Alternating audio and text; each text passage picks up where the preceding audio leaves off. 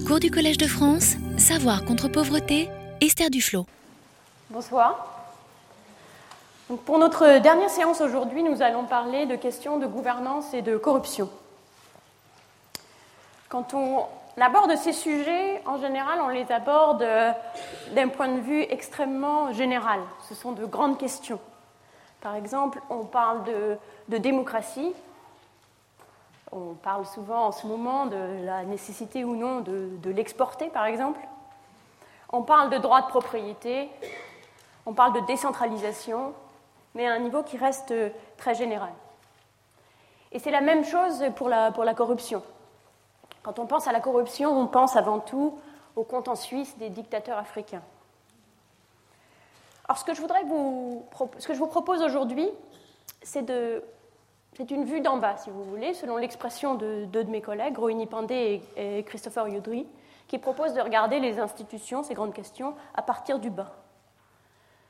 La corruption qui touche de fait euh, les, plus pauvres, ceux dont nous nous, occupons pendant, ce cours, c'est une corruption qui est beaucoup plus large que euh, les, comptes en banque des dictateurs africains.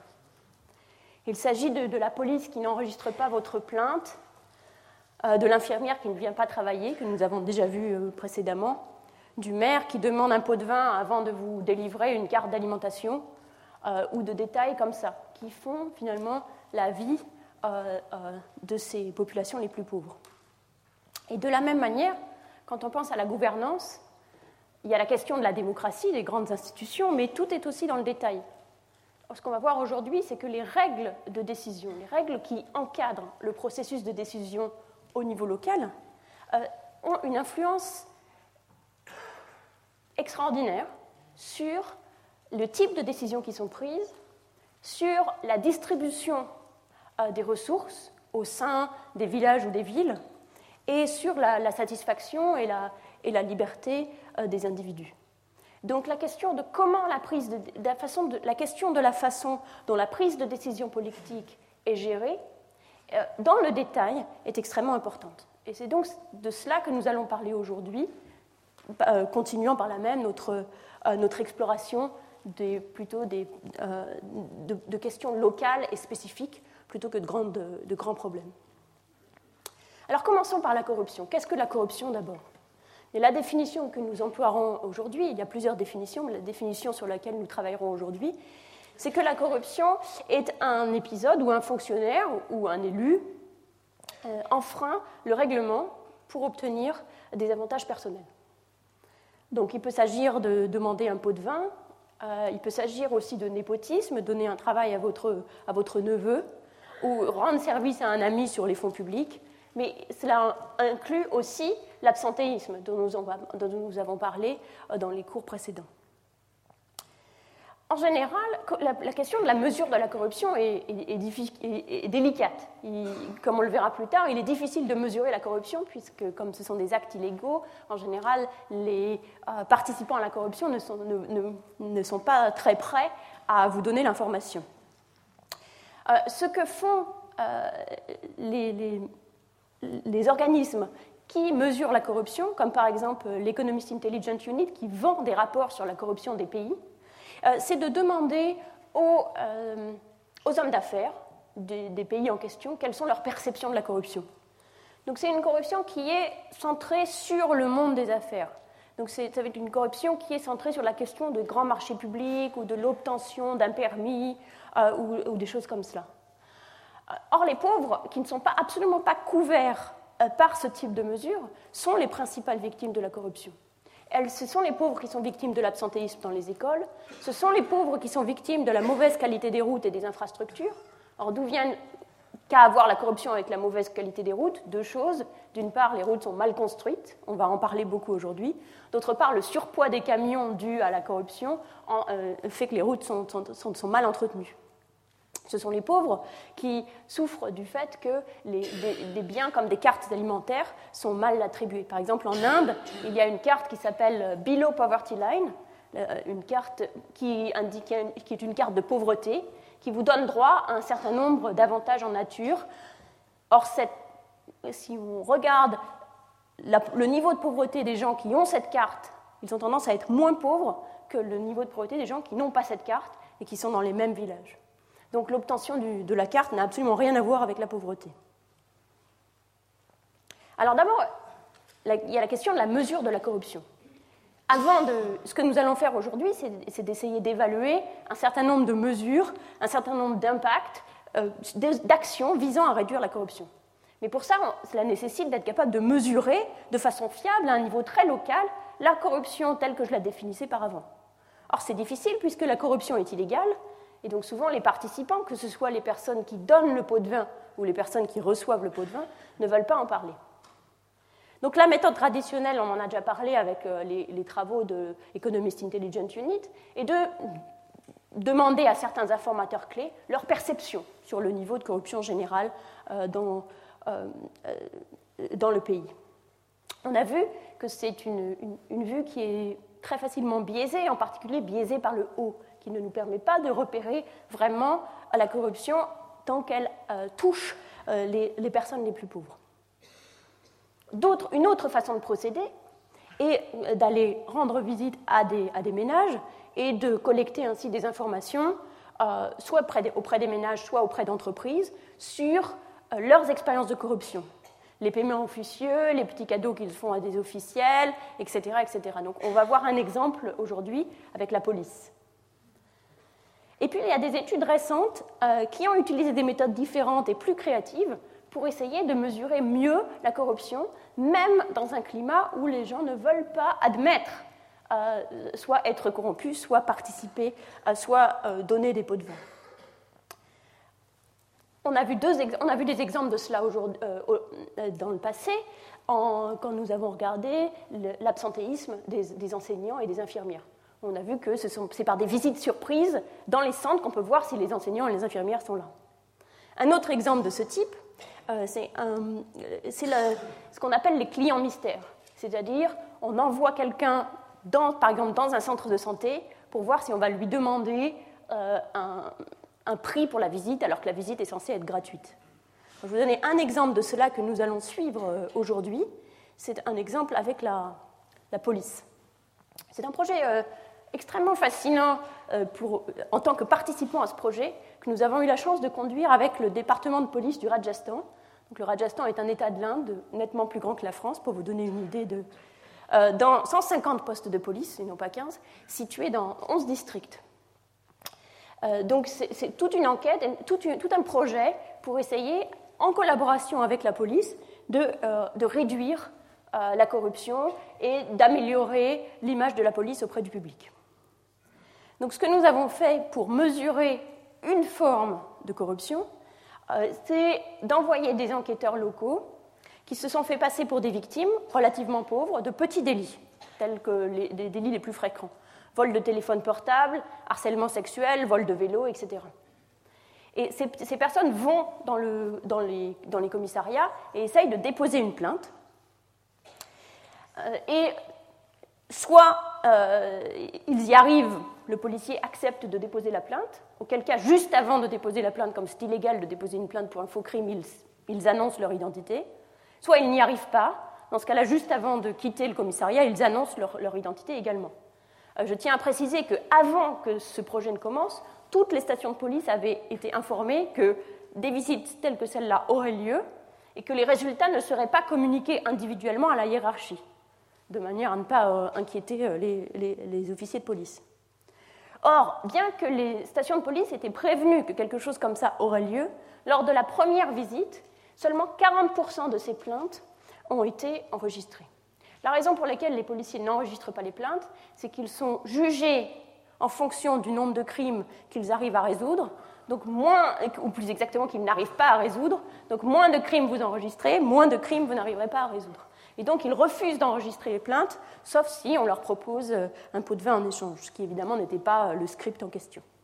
Donc, les plaintes ne sont enregistrées pour ces personnes pauvres que dans 40% des cas, ce qui est évidemment un grave problème. Autre mesure, euh, autre mesure un peu innovatrice de la, corruption, c'est de suivre les utilisateurs. Voilà un exemple, un exemple qui a eu lieu en Indonésie une étude de Ben Holken qu'on va voir beaucoup dans, ce cours aujourd'hui parce que c'est quelqu'un qui travaille beaucoup sur ces questions de corruption, qui a embarqué des investigateurs dans des camions qui parcouraient une, une longue route dans la province d'Aceh en Indonésie. Donc la province d'Aceh en Indonésie a beaucoup de soldats parce qu'elle sort d'un conflit. Donc euh, les soldats sont, sur le, long de la route et à chaque, euh, arrêt euh, peuvent demander un, petit pot de vin.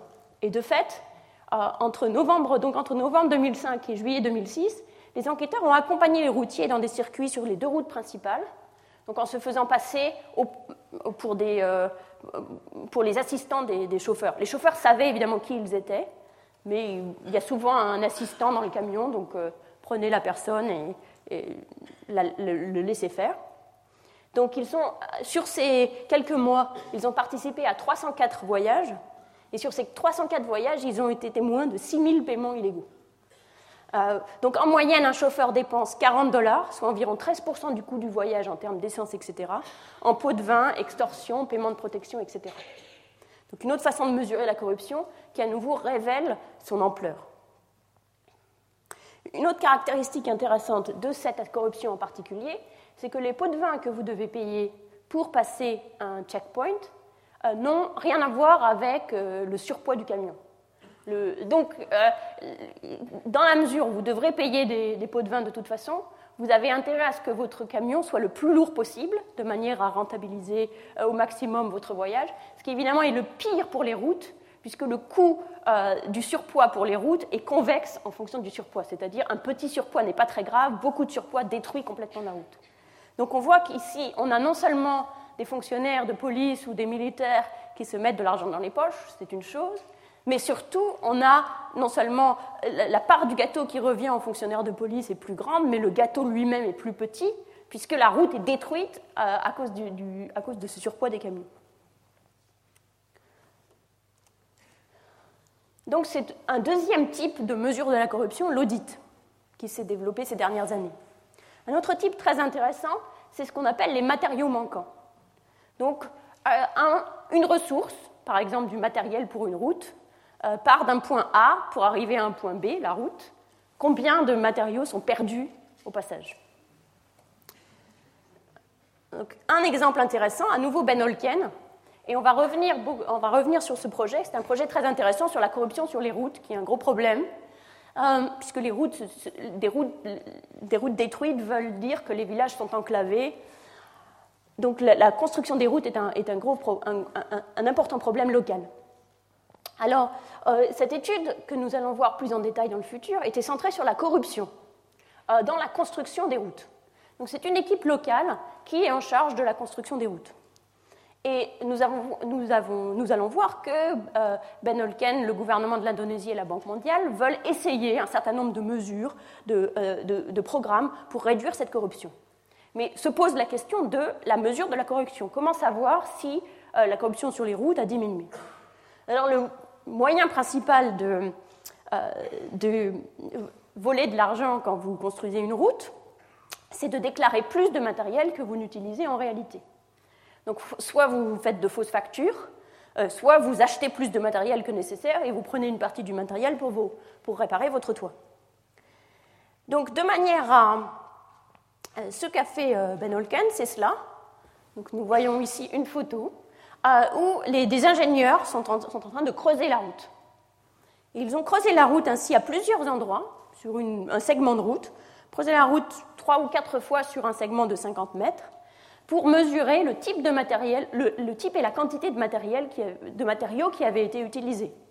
Donc combien de sable, combien de cailloux, euh, combien, de, euh, combien de matériel de couverture. Ensuite, ils réalisent dans le voisinage une enquête sur les prix qui permet de donner une valeur à ces matériaux et puis réalise une, enquête sur les salaires pour savoir combien de travail avait été utilisé pour la route. Et ensuite, il compare cela avec les déclarations de l'équipe en charge euh, des travaux et constate que 24% des éléments qui sont déclarés comme ayant été achetés pour cette route n'arrivent jamais sur la route, donc sont manquants. Donc une, perte de 24% qui est euh, l'étendue de la corruption. Donc toutes ces mesures de corruption euh, originales, disons, nous mettre dans une position où nous sommes maintenant capables d'essayer d'évaluer un certain nombre de méthodes ou d'interventions pour réduire la corruption. Mais avant de faire cela, nous devons essayer de comprendre quelle est la nature de la corruption et en particulier pourquoi s'intéresser à la corruption de manière différente que nous nous intéresserions à tout, euh, euh, type de vol dans le secteur privé. Qu'est-ce qui fait que la corruption dans la vie publique est différente que simplement la misappropriation dans le dans le secteur privé? Il s'agit moins de l'attitude du voleur que de la nature de la règle qui est violée. Euh, comme, comme, nous l'avons vu dans le passé, le gouvernement intervient en général lorsque les biens ou les services ne sont pas répartis par le marché de la manière qui est socialement optimale. Donc quand les intérêts privés ne sont pas en accord avec les intérêts sociaux. Par exemple, on veut attribuer des permis de conduire, de préférence à ceux qui savent conduire. Or, il est possible que les gens qui ne savent pas conduire auraient aussi usage, tout aussi usage d'un permis de conduire, ils pourraient toujours apprendre à conduire euh, sur le tas. De la même façon, nous voudrions mettre les délinquants en prison et pas les innocents, mais évidemment, l'utilité de ne pas être en prison est, aussi forte pour tout le monde. Nous, voudrions attribuer les lits d'hôpital à ceux qui sont vraiment malades, euh, plutôt qu'à ceux qui en ont besoin pour euh, une chirurgie esthétique, même si les plus malades sont précisément ceux qui ne veulent pas payer. Donc il y a ainsi toute une série de situations où l'intérêt privé ne coïncide pas avec l'intérêt social, l'intérêt de la société, et c'est là que le gouvernement intervient et met en, place des règles et donne à des fonctionnaires ou des élus le devoir et le pouvoir de faire cette allocation qui est différente euh, des capacités de paiement ou des volontés de paiement de chacun. Et donc, en violant la loi, l'officiel corrompu modifie souvent non seulement ce qu'il sort de sa, répartition à lui, mais la manière dont les biens sont alloués. Par exemple, un, médecin corrompu va pouvoir donner des lits d'hôpitaux à ceux qui en ont moins besoin, qui sont moins malades, mais qui peuvent plus payer, en faisant payer, en mettant aux enchères les lits d'hôpitaux s'il se trouve que ceux-ci sont rares. Donc un officiel qui est corrompu fait plus que, fait plus que s'attribuer à lui-même une part plus importante d'un gâteau. Il réduit aussi sa taille en allouant les, ressources de la manière la moins efficace. On l'a vu pour les routes, et on va voir un exemple, un autre exemple tout à fait euh, euh, un autre exemple dans un moment. Alors, quels sont les... Euh, donc, premier exemple de, corruption, le, projet de la, police au Rajasthan. Dans le cadre du projet avec la police, nous avons, nous avons réalisé une enquête auprès de, ménages qui ont été sélectionnés de manière aléatoire à partir d'une liste d'électeurs. Euh, donc, nous, avons, donc, nous sélectionnons les ménages de manière aléatoire puis nous allons les voir et nous leur passons un questionnaire. Et s'ils ont été victimes d'un crime, le questionnaire est plus long et plus détaillé. Or, ce qu'on constate, c'est que la première chose, c'est qu'il est très rare que les délits soient rapportés à la police. Donc, voici ce que les victimes ont fait après un délit. Dans 71% des cas, les victimes d'un délit ou d'un crime ne le rapportent pas à la police. Donc, il n'y a pas de. Dans, 20, dans, dans 8% des cas, ils vont voir la police, mais la police refuse d'enregistrer la plainte. Et dans 21% des cas, euh, le crime est de fait enregistré auprès de la police. Donc c'est une première forme de corruption où on voit, on voit euh, le danger de, euh, de, la corruption, et non seulement que, et, en, quelque sorte fait de, toute cette part 60 79% des crimes et délits qui ne sont même pas poursuivis puisqu'ils ne sont même pas enregistrés. Autre chose, donc une allocation, c'est qu'on préférait que les criminels aient peur de la police et que les bons citoyens euh, euh, euh, n'en aient pas peur. Or, on voit, que c'est le contraire. Enfin, quand on demande aux, gens en général, dont on peut penser qu'ils sont de bons citoyens, on pose la question est-ce que les criminels et est-ce que les, citoyens ont peur de la police? Et vous voyez que euh, donc ils répondent 46% des criminels ont peur de la police, ça c'est bien, mais 39% des, citoyens euh, ont aussi peur de la police. Et finalement, la différence, cette différence entre 46% et 39% est assez faible et pas significative. Et, donc les, citoyens ont à peu près autant de chances d'avoir peur de la police que de ne pas avoir peur de la police. Donc on se trouve dans une situation de conflit qui empêche finalement la police de faire, faire son travail. Deuxième exemple sur ce, danger de la corruption, non seulement en termes, euh, de euh, réduction de la taille du gâteau social, euh, c'est la, question de, qui obtient le permis de conduire. Un exemple tout à fait presque archétypal, de corruption, c'est vous donner le permis de conduire à une personne qui peut vous payer pour l'avoir plutôt qu'à une personne qui sait conduire. Donc il y a une étude de Marianne Bertrand euh, Salman Jankov, Rima Anna et, Sandil Mullainathan, qui étudient euh, cette question. Et ce qu'ils ont fait, c'est qu'ils ont pris 820, un peu plus de 820 personnes qui euh, souhaitaient obtenir le permis de conduire à Delhi. Ils, se sont mis en contact avec eux en les attendant près, du, près du bureau des permis de conduire et les ont répartis aléatoirement en, trois groupes. D'abord le groupe de contrôle, tout se passe comme d'habitude. Puis le groupe qu'on appelle le groupe bonus, où les participants reçoivent un bonus assez important, d'après euh, de l'équipe de recherche, s'ils arrivent à obtenir leur permis de conduire en 32 jours, sachant que le délai minimum d'obtention du permis de conduire est de 30 jours. Donc dans les, délais légaux, mais rapidement.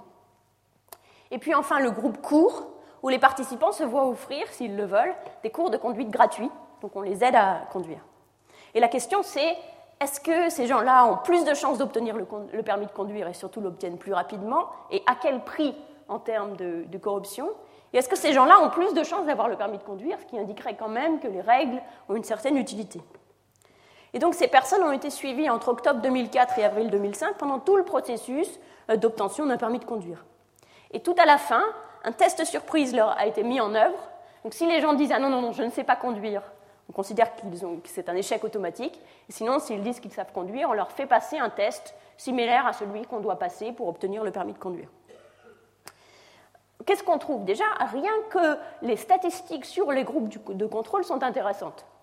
On voit que 48% des gens du groupe de contrôle ont obtenu leur permis donc, dans, ces quelques mois, euh, dont euh, à peu près un certain nombre de gens n'ont jamais vraiment essayé, donc 69% de ceux qui ont vraiment tenté. 70% n'ont jamais passé l'examen, et en particulier, 34% de ceux qui ont obtenu le permis n'ont jamais passé l'examen. 29% des gens, dans le test surprise de conduite donné par l'équipe de plus inquiétant encore, 29% de ceux qui ont eu le permis de conduire ont été recalés dans le test de conduite qui a été fait par la suite, ne savent absolument pas conduire. 39% euh, de ces gens du groupe de contrôle ont engagé ce qu'on appelle un agent euh, pour faciliter le processus. On va parler un petit peu de ces agents dans la suite. Et en moyenne, on payait 400 roupies de plus, donc 340 roupies de plus, c'est-à-dire plus du double pour obtenir, pour obtenir leur permis de conduire que le prix officiel. Et en général, ces paiements ont été faits aux agents. Alors, que font les agents? Alors pour mieux comprendre ce que font les agents, des clients mystères, un petit peu comme les, euh, gens que nous avons envoyés à la police, sont allés les voir en leur demandant s'ils pouvaient les aider à obtenir le permis de conduire, bien sûr c'est leur métier, mais ensuite avec quelques problèmes. Par exemple, je ne sais pas conduire et je n'ai pas l'intention d'apprendre à conduire, ou euh, je n'ai pas de, justificatif d'adresse, ou je n'ai pas l'âge requis, je suis trop jeune ou, trop vieux, ou euh, il me le faut rapidement, je veux mon permis en, moins de 30 jours. Donc euh, les agents ont prétendu que le fait de ne pas savoir conduire ne posait aucun problème, et de fait, ça ne coûte même pas plus cher. Donc ils ne demandent même pas un, petit surcoût pour le fait que vous ne saviez pas conduire. Par contre, l'absence de justificatif d'adresse ou l'absence de justificatif d'âge réduit les chances d'obtention du permis et augmente le prix significativement. Donc la règle, euh, dans le sens bureaucratique du terme, est appliquée, mais la question de la conduite est passée un petit peu à la trappe. Alors maintenant, voyons l'impact des euh, des différents traitements sur l'obtention du permis. D'abord, on peut voir que le groupe bonus a plus de chances d'obtenir le permis et l'obtient plus rapidement. Donc le groupe bonus est le groupe du milieu. On a vu que dans le groupe contrôle, 48% des gens obtiennent le permis. Dans le groupe bonus, 73% des gens. Dans le groupe qui a une incitation pour obtenir le permis, l'a obtenu plus rapidement. La moitié d'entre eux l'ont obtenu dans les 32 jours. Et euh, la moitié d'entre eux l'ont obtenu sans passer le, sans passer euh, d'examen, on voit beaucoup plus que ceux du groupe de contrôle.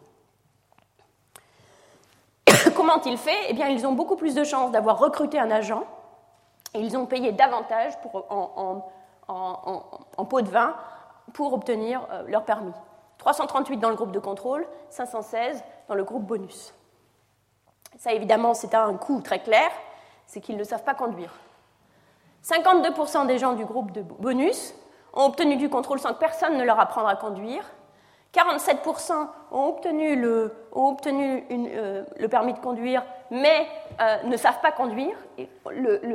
dans l'examen surprise à la fin, l'examineur a décidé qu'il n'était même pas question qu'ils allument la, euh, qu'ils mettent la clé de contact dans le véhicule, qu'ils ne savaient vraiment pas du tout conduire. Et 54% d'entre eux ont, obtenu, ont eu de moins de 50% des points à cet examen. Donc, et, cela, c'est davantage évidemment que dans le groupe de contrôle. On passe par exemple de 29% à 47% de gens qui ne savent absolument pas conduire. Donc c'est assez déprimant. Une chose rassurante dans cela, c'est quand même une chose, c'est que ceux qui sont dans le groupe leçon ont aussi plus de chances d'obtenir le contrôle que ceux qui sont dans le groupe euh, de contrôle. Donc savoir conduire, c'est être dans le groupe leçon assure que les gens savent conduire, ça augmente quand même votre chance d'avoir le permis, encore que moins que d'avoir une incitation financière forte à le faire. Euh, ça n'augmente pas euh, la vitesse pour obtenir le permis, et ça n'augmente pas non plus, ça ne diminue pas les, frais, euh, les frais que vous avez à payer.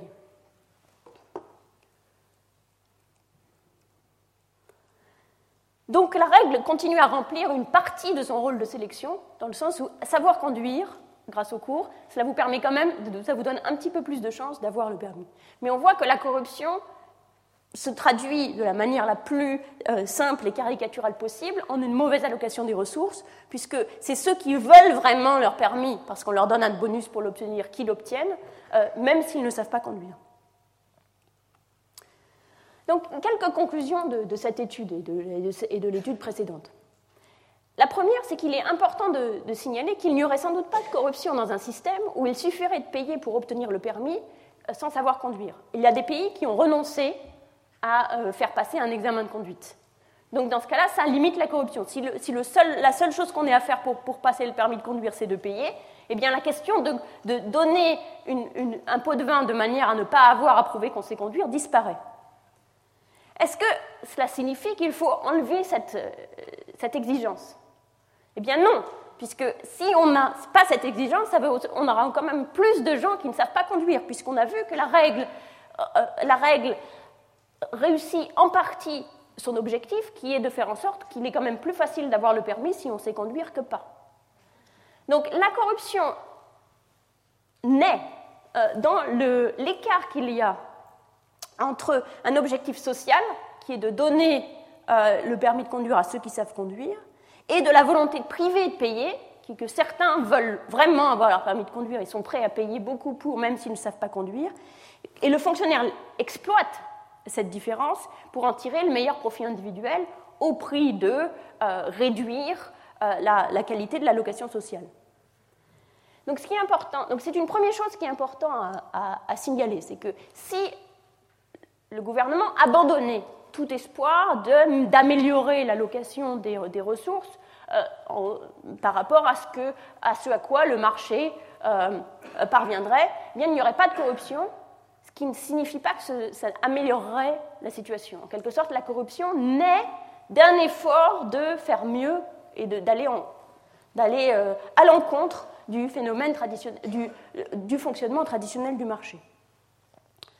Deuxième conclusion, c'est que la corruption est coûteuse socialement Contrairement à ce que disait par exemple quelqu'un comme Samuel Huntington, euh, qui, euh, qui, est qu'elle met de l'huile dans les, rouages. Il avait une boutade euh, du, disant il n'y a rien de pire qu'un fonctionnaire corrompu à part un fonctionnaire honnête. Donc l'idée que la corruption finalement permet que les choses se fassent, etc. Ce qu'on a vu dans le cas de, de, la, des, permis de conduire, c'est que ce n'est pas le cas. La corruption est néfaste puisqu'elle elle empire l'allocation sociale. Mais l'autre conclusion, c'est qu'il est très difficile de, l'éviter parce qu'elle naît assez naturellement de ce conflit entre l'allocation sociale optimale et ce que veulent ou sont capables de faire les agents privés. Alors, maintenant que nous avons mis cela un petit peu à plat, qu'on comprend un petit peu mieux ce qu'est la corruption, comment elle émerge, d'où elle émerge et pourquoi elle est coûteuse, euh, nous, pouvons, nous sommes en mesure de nous poser la question de comment la combattre.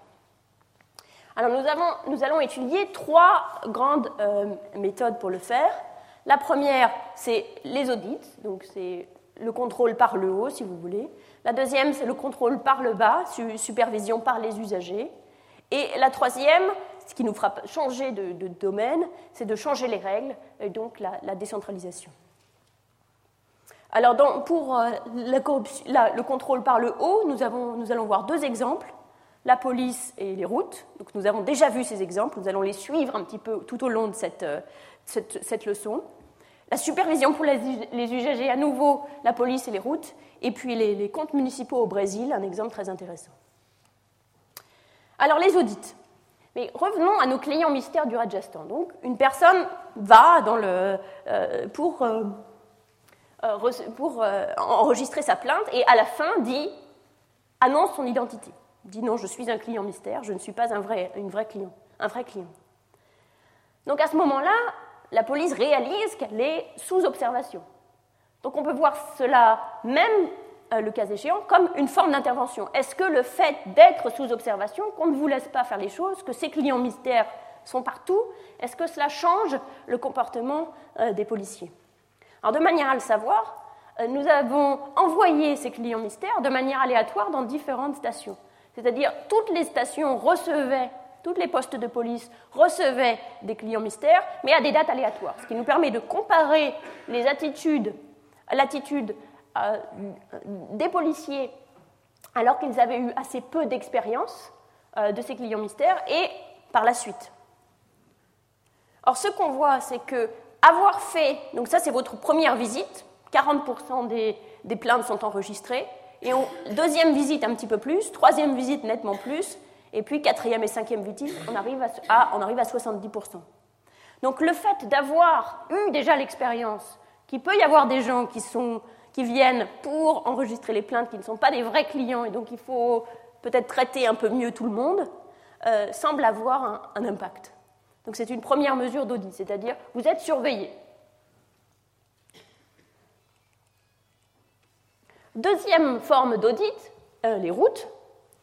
Donc, est-ce que la menace, dans ce qu'on voit, voit avec cette, cette, cette courbe, c'est que l'expérience d'avoir été audité dans le passé introduit une, euh, espèce de peur que ça peut se reproduire, et cette menace conduit à enregistrer les plaintes, alors qu'à chaque fois c'est une nouvelle personne avec une nouvelle histoire, et donc on peut penser qu'ils enregistrent ainsi mieux les plaintes de tout le monde.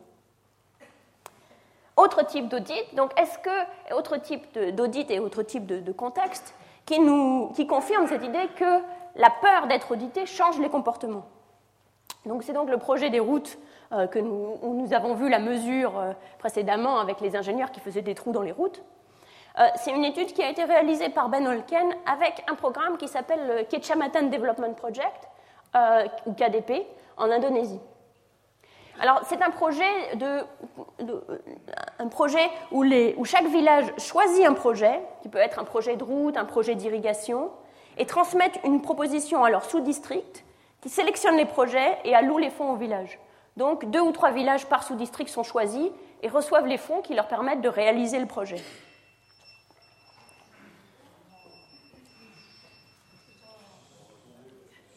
Je veux bien que vous arrêtiez le téléphone en fait. Euh, les projets sont, construits. Donc une fois que l'argent est alloué à la communauté pour réaliser le projet, la communauté élit une, euh, une équipe qui est l'équipe de réalisation du projet. Donc tout cela est fait euh, tout à fait localement. Il n'y a pas d'entrepreneur, pas, de, pas, de, pas qui s'en occupe. Et comme vous l'avez vu, il y a beaucoup de corruption dans ces projets, puisque sur la question des routes, 24% des matériaux disparaissent entre ce qui est déclaré par ces équipes et ce qu'on retrouve effectivement sur les routes. Donc ça, c'est bien connu. Et Ben Olkan a travaillé avec le gouvernement indonésien et la Banque mondiale qui finance le projet pour concevoir et tester des stratégies en vue d'améliorer la gouvernance et de réduire la corruption. Donc il a choisi en particulier l'exemple des routes, donc il a choisi tous les villages qui avaient choisi de construire une route, donc les projets sont homogènes. Et une des stratégies pour réduire la corruption a été d'annoncer à tous ces villages qui avaient choisi des routes euh, qu'ils seraient audités avec une probabilité de 100%. C'est-à-dire qu'à un moment dans le cours du projet, ils recevraient un audit. et que cet audit serait communiqué à la fois à leur supérieur hiérarchique et aux villageois. Donc cela a été fait dans euh, un certain nombre des, villages de l'étude. Et vous voyez la, réduction en termes de corruption entre les villages de contrôle et les villages de, et les villages de traitement. Donc on passe de 27% dans les villages qui n'ont pas eu d'audit à 19% dans les villages où on leur a annoncé au début qu'il y aurait un audit. Donc une réduction euh, assez significative de la corruption. Cette réduction a eu lieu à la fois sur les matériaux, c'est-à-dire sur les matériaux physiques, la terre, les pierres, etc., et sur les salaires, où on a moins de vols de salaires. Donc la manière dont les salaires sont, sont volés, c'est que vous demandez aux villageois de travailler gratuitement pour le bien commun, ce qu'ils font, et ensuite vous déclarez que vous les avez payés. Et donc ça, vous avez une réduction à la fois de vol de salaire et de vol de matériel. Donc en annonçant un audit. Donc dans les deux cas, à la fois police et, route, on a la même conclusion, c'est-à-dire l'annonce ou la peur d'être contrôlé à un moment ou à un autre, bien, mais euh, de la euh, discipline euh, les fonctionnaires, dans le cas des policiers, ou les élus, dans le cas des routes. Donc ça, c'est par le haut. Maintenant, par le bas, supervision locale, euh, c'est euh, quelque chose qui est aujourd'hui extrêmement à la mode, comme on l'a vu pour, le, pour, les enseignants, comme on l'a vu pour les infirmières, c'est d'essayer de faire participer la communauté à la réduction de la corruption. Donc, euh, un, exemple de cela, c'est dans le cadre de, la police. La, la, police du Rajasthan avait créé dans le passé ce qu'on appelle des, groupes de liaison communautaires, ou CLG. Dans des groupes de liaison communautaires, c'est un groupe de, membres de la communauté qui était censé travailler en collaboration avec le poste de police de manière à mieux adapter euh, l'action des postes de police aux besoins de la communauté et faire en sorte que euh, police et communauté travaillent mieux ensemble. Euh, mais les postes de police ont rapidement coopté un petit groupe de, personnes pour faire partie de ces groupes de liaison communautaire, qui étaient déjà plus ou moins les informateurs, les businessmen les plus proches, euh, et donc ces groupes de liaison communautaire, de la vie même de tout le monde, que ce soit les policiers ou la hiérarchie ou les, ou les, les, groupes d'intérêt, les groupes d'intérêt des, euh, citoyens, on a l'impression que ces groupes, de, ces groupes de liaison communautaire n'ont aucun effet, parce qu'ils ont été entièrement cooptés par l'administration.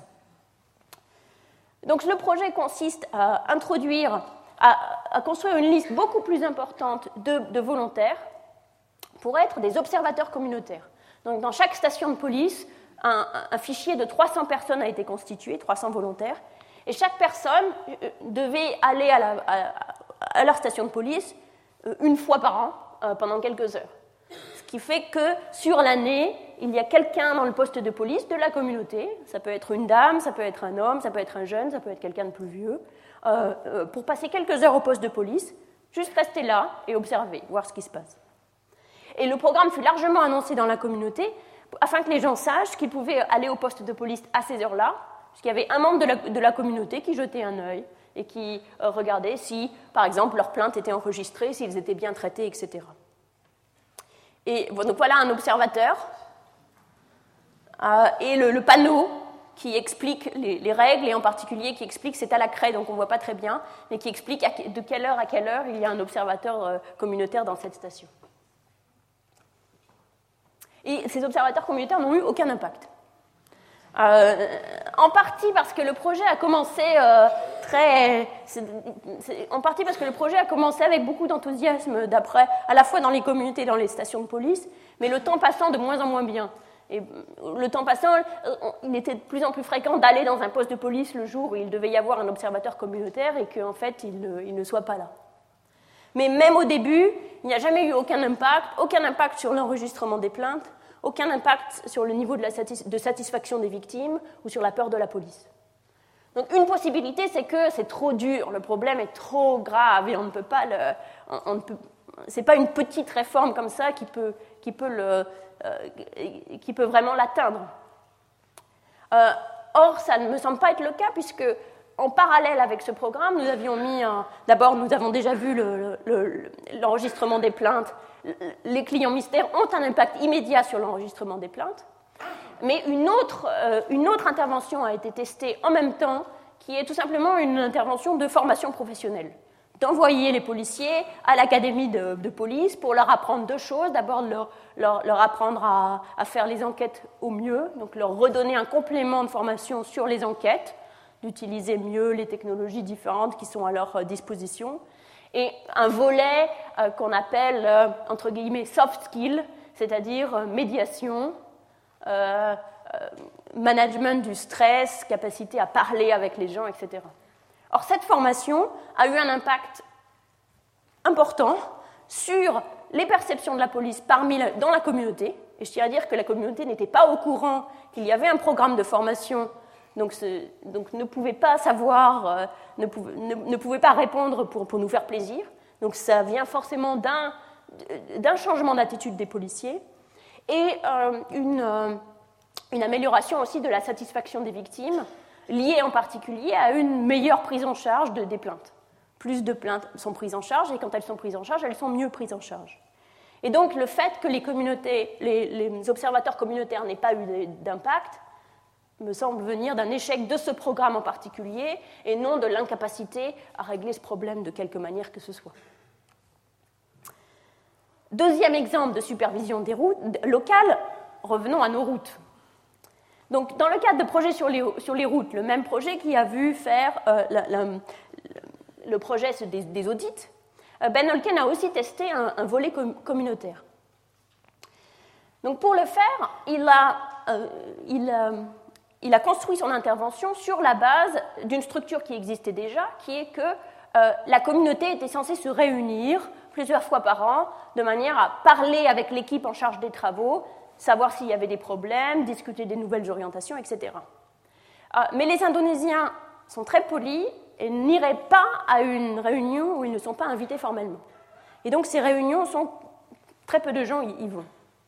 Donc ce que euh, Holken a fait, c'est de, faire distribuer dans chaque communauté 300 à 500 invitations nominatives, euh, avec ou sans formulaire de, commentaires. Donc on va voir la différence. Donc chaque personne reçoit sa propre invitation en son nom, avec un formulaire de commentaires anonyme, dans certains cas, qui ont été distribués soit en passant par les écoles, donc les écoliers ramènent cela chez eux, soit par les responsables locaux de chaque, euh, de chaque voisinage.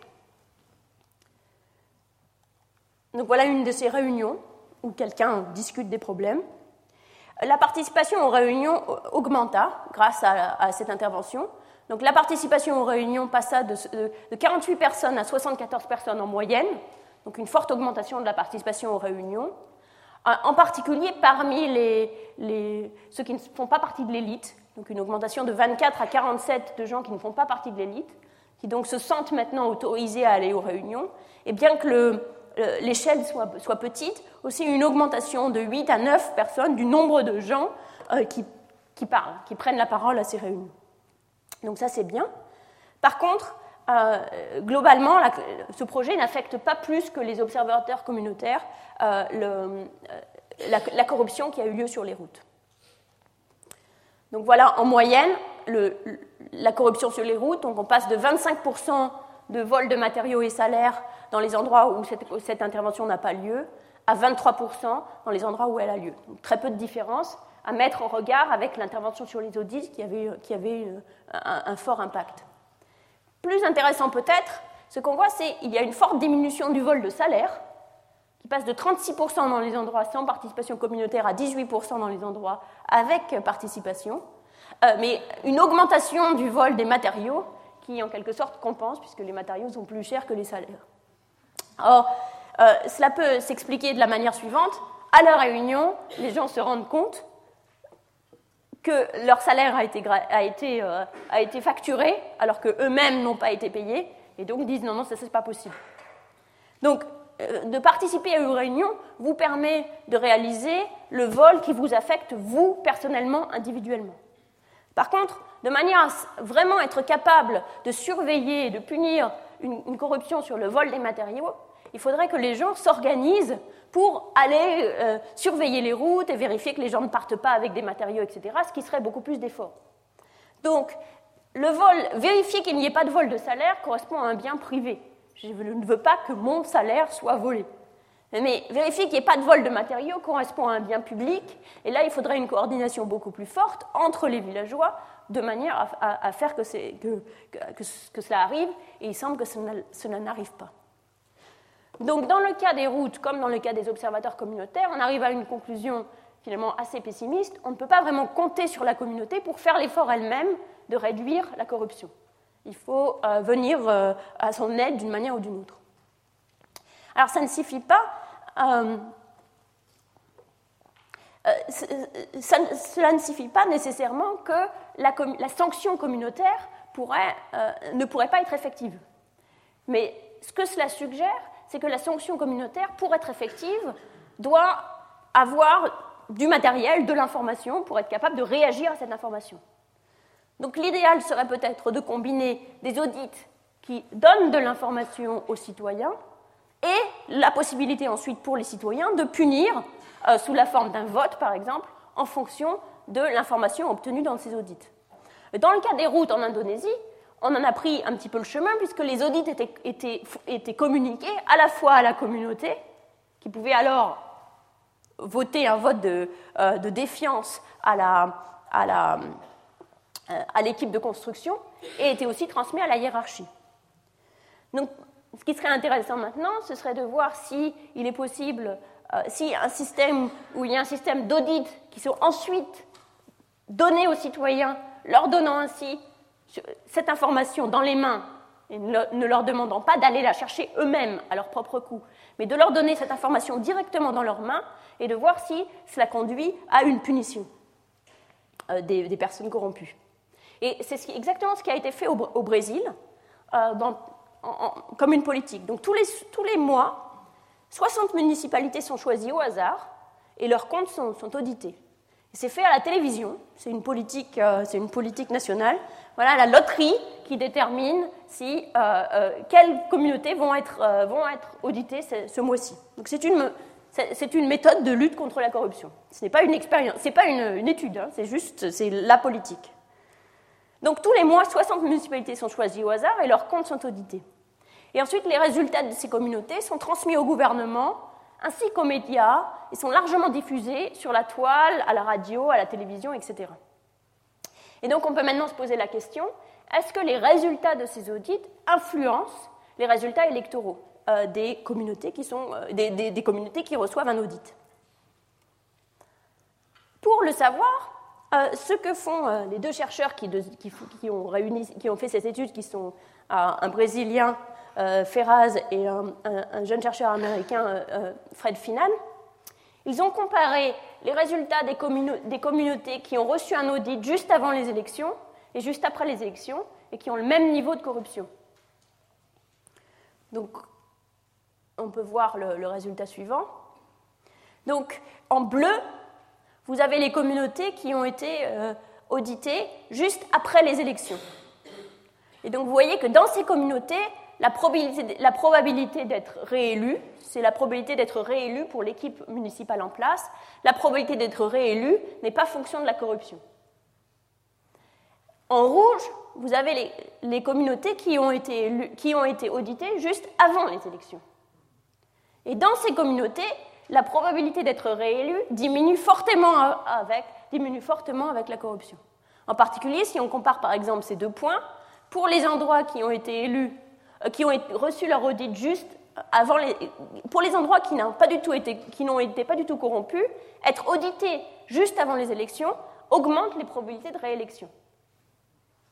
Tandis que pour les endroits qui ont été audités juste, euh, qui ont reçu beaucoup de, corruption, être audités juste avant les élections réduit la probabilité d'être réélu. Donc ça signifie bien que les gens sont tout quand on leur donne l'information, quand on leur demande d'aller chercher l'information, comme dans le cas des, routes en Indonésie, cela ne marche pas parce que c'est trop compliqué et trop coûteux d'aller chercher l'information. Mais si on leur donne l'information, ils sont tout à fait disposés à l'utiliser pour sanctionner euh, les responsables. Donc cet exemple illustre le pouvoir des élections locales pour discipliner euh, les politiques. Euh, cet exemple et d'autres euh, ont encouragé un certain nombre de pays en développement à favoriser la décentralisation. Donc le, Brésil, par exemple, euh, à un, cadre de décision décentralisée. Euh, on a aussi vu les panchayats en Inde qui ont commencé en, 1993 avec l'amendement de la Constitution qui prévoit qu'une grande partie des dépenses de développement doivent être allouées par les mairies ou les groupements de villages, si vous voulez, les groupes intercommunaux. Euh, de manière générale, la décentralisation, la gouvernance locale est tout à fait en odeur de santé en ce moment. Alors, quels sont les arguments en faveur de la décentralisation, en particulier dans le cadre de la corruption? La décentralisation permet un contrôle direct des, fonctionnaires ou des hommes politiques par, euh, les citoyens. Euh, comme l'élection est locale et immédiate, si le fonctionnaire devient, le fonctionnaire n'est plus un fonctionnaire mais devient un élu du peuple, qui, s'il est corrompu, pourra être immédiatement sanctionné. Donc, on réduit si le, fonctionnaire devient un élu et que doit sa, doit sa réélection à la communauté, l'écart entre les motivations individuelles et l'intérêt social diminue, et donc la corruption devrait diminuer. C'est donc l'espoir. Deuxième raison qui n'a rien à voir avec la, corruption, c'est que la, communauté locale sait mieux ce dont elle a besoin que le pouvoir central, et que donc avoir un gouvernement euh, euh, décentralisé permet de donner aux gens des écoles si c'est des écoles qui veulent, ou des puits si c'est des puits qui veulent, et de ne pas réaliser des politiques qui ne, qui ne correspondent pas bien aux besoins de chaque communauté. Euh, troisième raison, travailler ensemble peut aider des communautés à rester solidaires ou à se reconstruire après un conflit. Donc, des politiques comme la politique du KDP qu'on a vu en Indonésie, où les gens doivent travailler ensemble pour décider euh, quel projet réaliser et ensuite l'accomplir ensemble, euh, est une forme de ce qu'on appelle CDD, Community Driven Development Project. Donc, c'est des, projets de développement inspirés par la communauté, une stratégie de développement très populaire aujourd'hui dans les zones qui se remettent d'un conflit.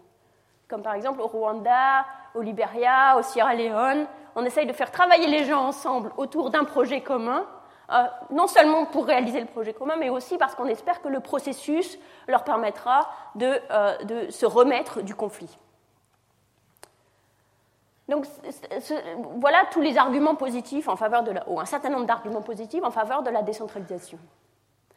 Euh, mais le, contrôle local a aussi ses inconvénients.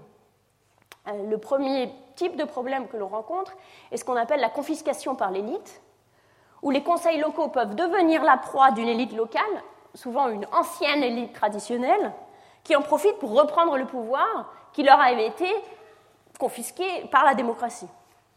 Donc, si les élites sont puissantes localement, cela permet de, verrouiller les élections localement et donc de reprendre le contrôle sur la communauté, en particulier dans des zones où il y avait historiquement une forte hiérarchie. Deuxième problème, ce qu'on appelle la tyrannie de la majorité, où les minorités et les groupes défavorisés, comme par exemple les intouchables en Inde ou les femmes partout, les minorités ethniques, euh, arrivent à s'organiser au niveau national, mais pas forcément au niveau local. Par exemple, en Inde, il y a des partis nationaux ou des partis d'État d'intouchables très bien organisés qui sont capables de faire un lobbying en faveur des intouchables pour s'assurer qu'il y ait un certain nombre de politiques qui les soutiennent, des bourses pour eux, etc., pour euh, corriger euh, des inégalités historiques qui euh, grèvent encore aujourd'hui leur développement. au niveau national, il suffit d'un groupe de membres de la communauté intouchable bien organisés, bien éduqués, avec une expérience politique, pour faire en sorte que des politiques favorisent les intouchables sur l'ensemble du territoire. Mais si toutes les politiques sont maintenant attribuées au niveau local, eh bien c'est chaque communauté d'intouchables qui doit se débrouiller pour elle-même. Or, cela peut être extrêmement difficile au niveau local, puisque, en général, les intouchables vont être plus faibles, en position minoritaire, etc. Et donc, là, euh, c'est le deuxième inconvénient possible euh, du contrôle local, c'est cette tyrannie de la majorité, où finalement, c'est la majorité qui décide pour tout le monde. Où on n'a plus euh, de moyens de protéger les minorités. Tout cela indique que les processus spécifiques de décision et la façon dont ils sont mis en œuvre sont fondamentaux, à la fois pour, en ce qui concerne les choix politiques et leurs implications sur la distribution des biens publics, et pour la confiance des citoyens dans les institutions.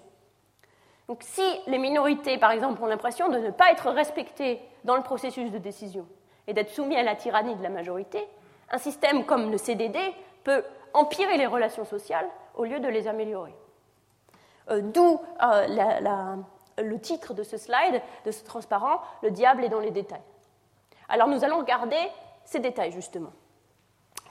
D'abord, qui vient aux réunions Qui parle Qui est entendu Donc la réunion publique est la structure de gouvernance de base des administrations décentralisées dans la plupart des cas dans la plupart des pays en développement en particulier, on l'a vu dans le cas du KDP, la structure de gouvernance de base, c'est la réunion publique, où le maire et son équipe présentent leur budget, le budget est approuvé ou ne l'est pas, et euh, les prochains, euh, le prochain projet sont discutés.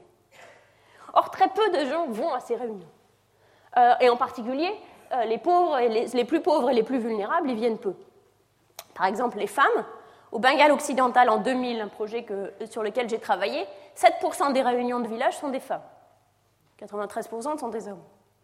Euh, les pauvres, en Indonésie, donc on l'a vu, 30 à 50 personnes sur plusieurs centaines sont présentes aux réunions de suivi de prise de décision, et presque toutes ces 30 à 50% sont issues de l'élite locale.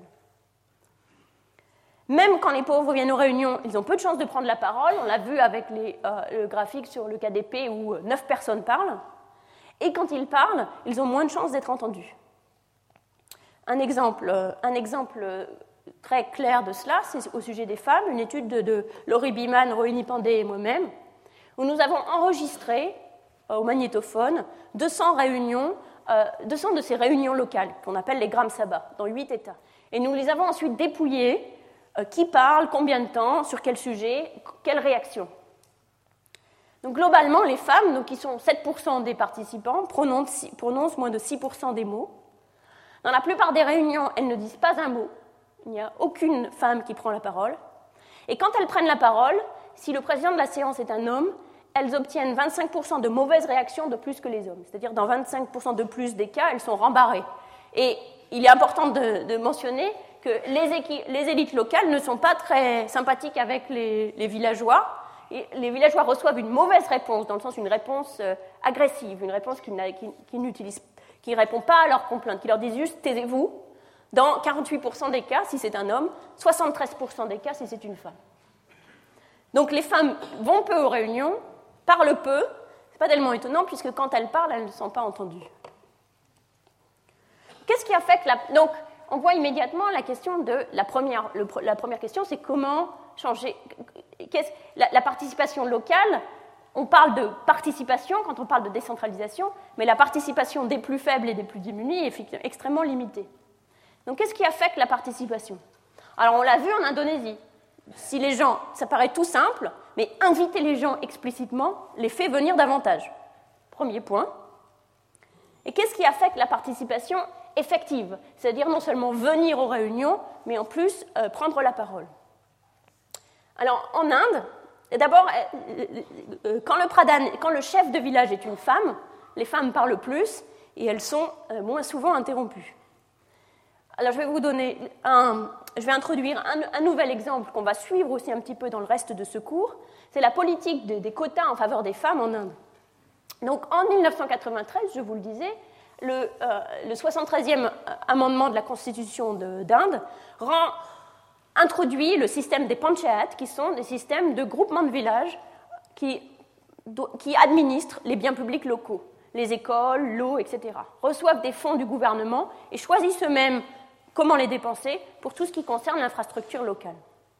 Dans le même temps, cet amendement aussi, euh, prévoit aussi la représentation des femmes obligatoire au niveau local.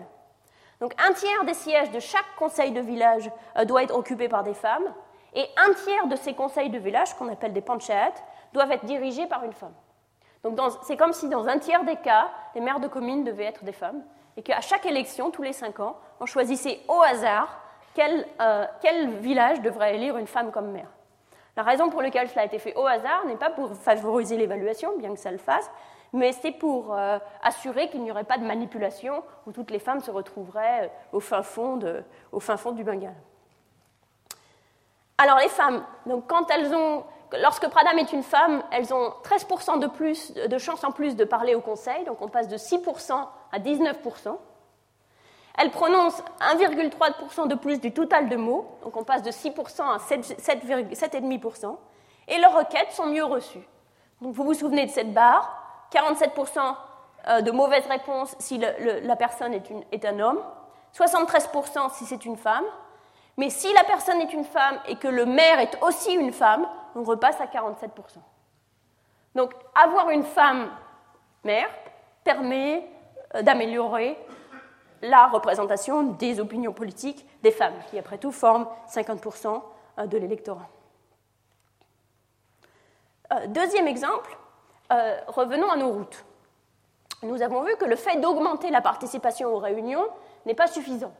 Nous avons vu qu'on augmente la participation aux réunions, les gens viennent, mais cela, ne réduit pas la corruption sur les routes. Or, cette intervention, si vous vous souvenez, avait à la fois des invitations aux réunions et des formulaires de commentaires que les gens pouvaient répondre que les gens pouvaient remplir de manière anonyme. Est-ce que ces commentaires ces formulaires de commentaires sont plus efficaces? Eh bien, ils sont plus efficaces dans une condition particulière. Donc voilà les vols de matériel dans les villages contrôle, 25%. Invitation, pas de changement on passe de 25% à 22 ou 23%. Invitation et commentaires. Si les commentaires sont distribués par les chefs de village ou les chefs de quartier, pas d'amélioration, même un léger empirement. Mais s'ils sont distribués dans les écoles, une forte euh, diminution, de 27, donc une différence de, 27 de 28 à 18. Donc il y a une forte différence entre distribuer vos commentaires de vos formulaires par les chefs de village et par les écoles. Pourquoi? Parce que par les écoles, c'est tous les enfants qui vont à l'école et ils, ramènent leurs formulaires chez eux, tandis que dans les chefs, si vous les donnez aux chefs de village, ils les donnent plutôt à leurs camarades, et donc la, capture par l'élite revient en force. Ça vous montre cet exemple à quel point les détails sont importants. C'est-à-dire, on parle de participation, on parle de décentralisation, formidable. Mais sans réfléchir à quelles sont les règles exactement pour s'assurer que cette participation est de fait soit effective et soit réelle, eh bien, ça n'a tout simplement pas de sens. Si vous, si vous distribuez des formulaires de commentaires par l'intermédiaire des chefs de village, eh bien, ils arrivent chez les amis des chefs de village et ça n'a pas d'impact. Si vous les distribuez par les écoles, ça a un impact, euh, ça a un impact important. Donc c'est quelque chose qui montre qu'il faut dépasser les grands débats pour arriver à de quoi on parle exactement quand on parle de démocratie.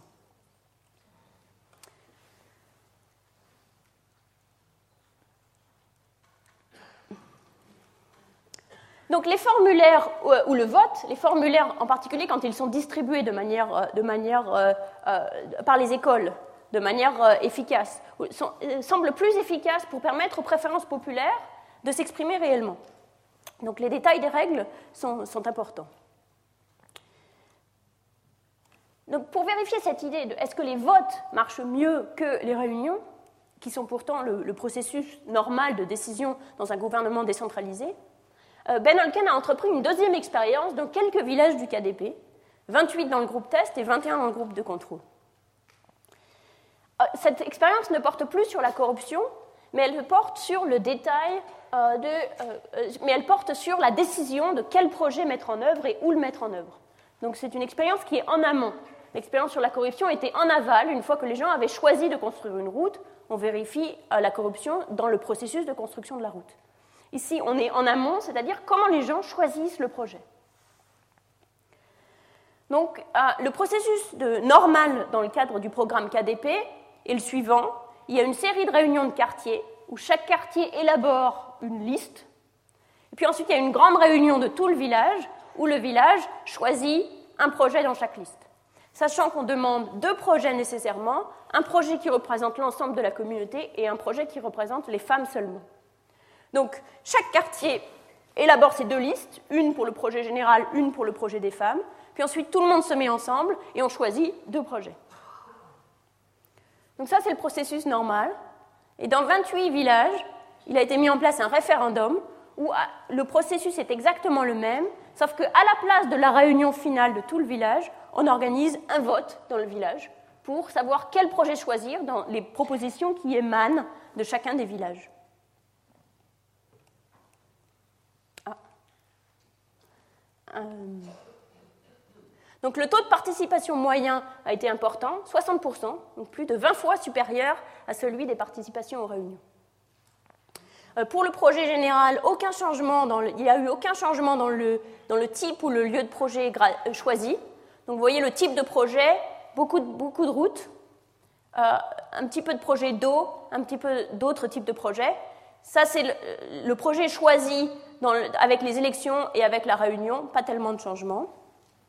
Et pour l'endroit où est choisi le projet, aussi à peu près les mêmes, les mêmes fractions de projets sont mis dans les, dans les villages pauvres, les villages moyens ou les villages les plus riches. Par contre, euh, pour le projet des femmes, c'est-à-dire le projet qui a été choisi dans la liste femmes, celui-ci a changé de type et a aussi eu beaucoup plus de chances d'être situé dans des quartiers pauvres. Donc voilà le projet des femmes. Vous voyez euh, dans les élections plus de routes et d'eau et dans les, dans les, avec les réunions plus dans la catégorie autre. Donc on change de type de projet et surtout, on change de localisation avec beaucoup plus de projets euh, dans les, euh, qui sont localisés dans les villages les plus pauvres, dans, la partie du village la plus pauvre, euh, avec les élections qu'avec les réunions. De plus, partout, même dans les endroits où le type de projet choisi ou la localisation du projet choisi, les villageois sont beaucoup plus heureux du programme KDP quand ils ont pu voter que quand euh, le processus a eu lieu par une série de réunions. Et ils sont aussi plus prêts à participer financièrement.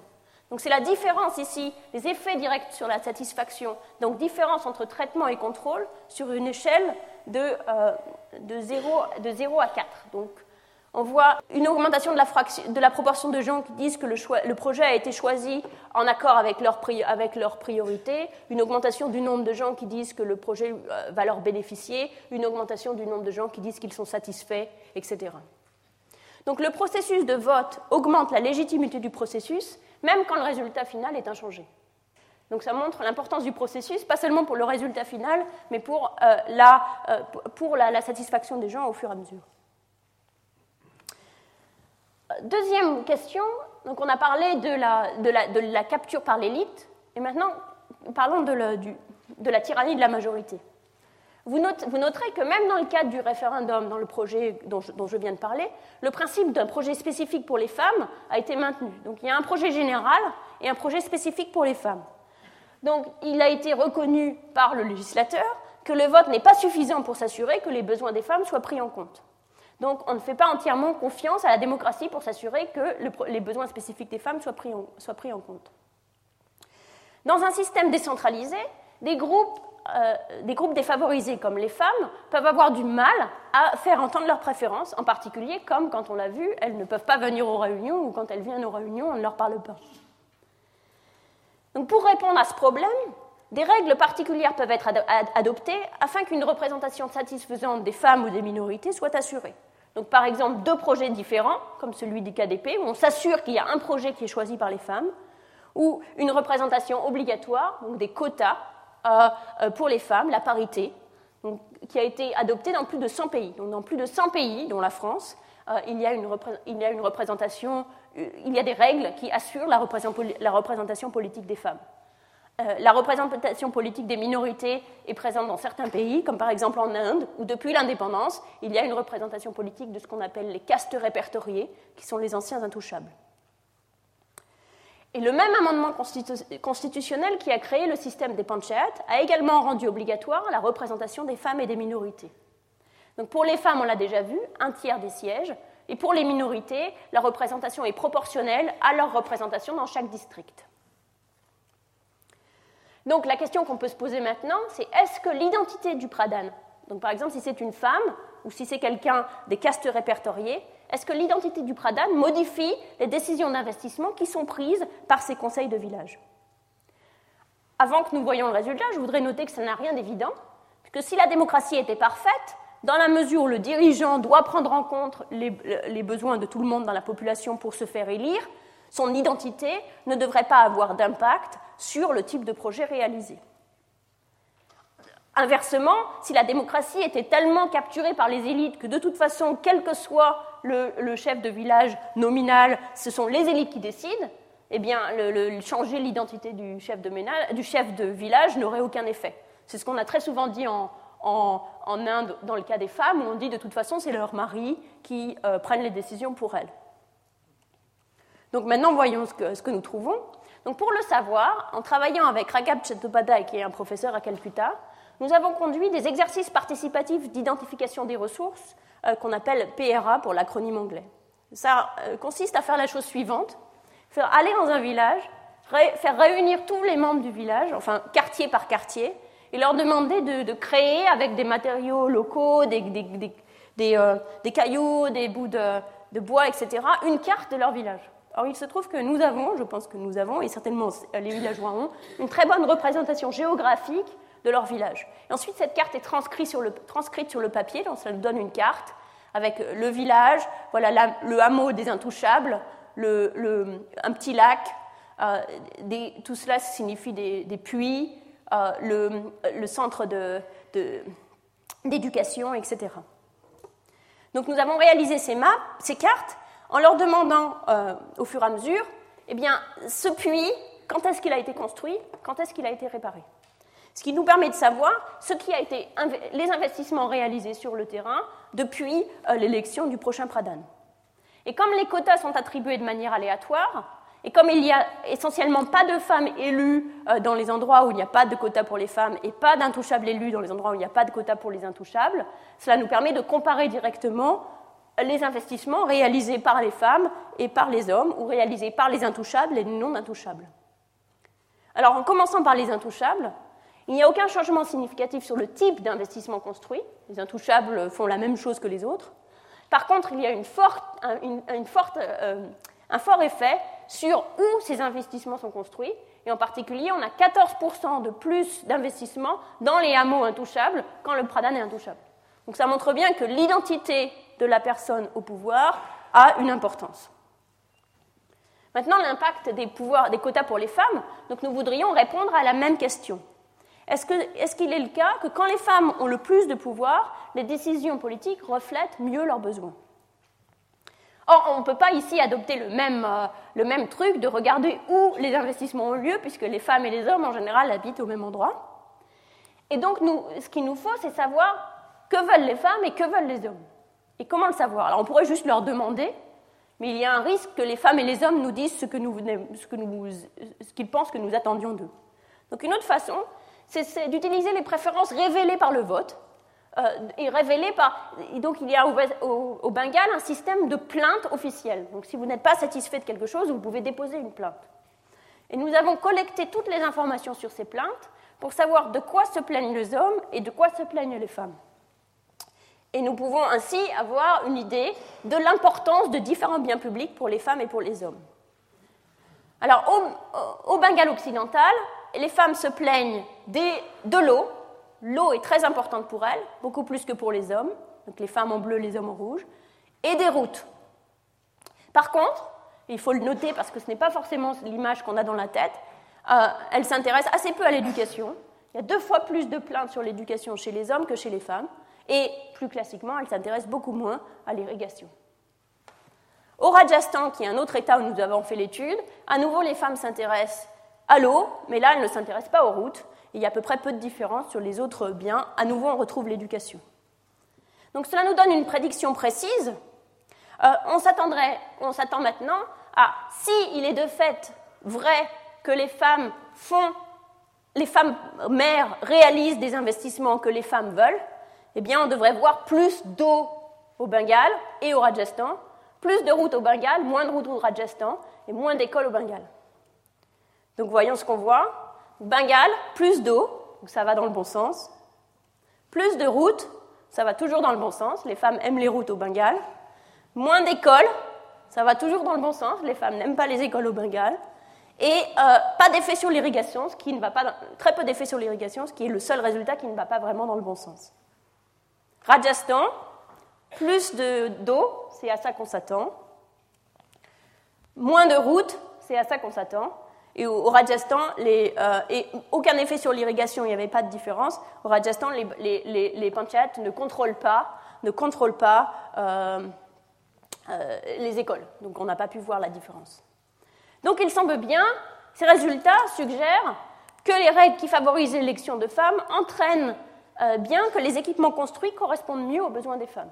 Donc l'identité, on l'a vu pour les intouchables, les intouchables mettent plus de biens dans les mots intouchables, et les femmes font plus de choses que les femmes veulent. Donc ça montre bien que les règles qui imposent une représentation des minorités ou des groupes défavorisés, femmes ou castes, euh, ont, une influence sur euh, le type de réalisation. Et je tiens à dire que ces résultats persistent dans le temps, parce qu'on pourrait dire que c'est juste au début et qu'après ça disparaît. Nous avons réalisé une nouvelle enquête en 2005. Nous avons pu constater que les femmes élues la deuxième fois investissent de la même façon que, que celles élues pour la première fois. Et il n'y a pas de retour en arrière dans les endroits où les hommes reviennent au pouvoir. Donc ce n'est pas seulement une histoire de cycle où les femmes investissent dans les puits, puis les hommes détruisent les puits et construisent des écoles avec les briques. Donc nous constatons bien une redistribution claire au profit des femmes. Est-ce que nous pouvons en conclure, que cela améliore le bien-être social? Il n'y a pas vraiment, c'est une redistribution. Donc on peut penser qu'il est juste, d'un point de vue d'équité, il est juste que les femmes aient le droit d'intervenir dans le processus de décision publique. Donc c'est une question euh, d'équité, mais on ne peut pas prouver, on ne peut pas dire que c'est nécessairement bien au point de vue du bien-être de tous. Ça dépend si on s'intéresse plutôt plus à l'eau ou plus aux écoles. Et pour le juger, c'est une décision en particulier que le chercheur ne va pas faire. c'est un choix politique, un choix de société. Donc on ne peut pas dire qu'il est forcément bien euh, de donner euh, le pouvoir aux femmes. Étant donné que c'est le cas, est-ce qu'on peut dire, est-ce qu'il est raisonnable de euh, donner le droit à un État central, euh, le droit d'imposer quelque chose, en particulier par exemple une femme mère dans ce cas, à des citoyens qui de toute évidence n'en veulent pas, puisque sans les quotas, seuls 7% des pradames sont des femmes. Donc dans la mesure où l'allocation des biens elle-même ne nous permet pas de dire si l'allocation des biens elle-même est meilleure ou pire quand il y a une femme, il faut avoir recours à d'autres arguments. Le premier, je l'ai déjà mentionné, c'est un argument d'équité. Dans la mesure où, euh, en l'absence de quotas, les femmes ne sont pas élues alors qu'elles représentent mieux les besoins des femmes, on peut penser qu'il est juste de forcer les gens à élire des femmes de manière à ce que les besoins des femmes soient pris en compte une fois de temps en temps. C'est un argument d'équité. Il peut aussi y avoir un argument d'efficacité. On peut penser que, quelle que soit la, raison pour laquelle il y a une préférence politique pour les hommes et pas pour les femmes, ces raisons peuvent être soit fondamentales, c'est-à-dire vraiment les gens n'aiment pas avoir une femme mère. Dans ce cas-là, on ne peut pas vraiment le changer. Soit elles peuvent être moins fondamentales. Ça peut venir par exemple d'une ignorance de la compétence des femmes.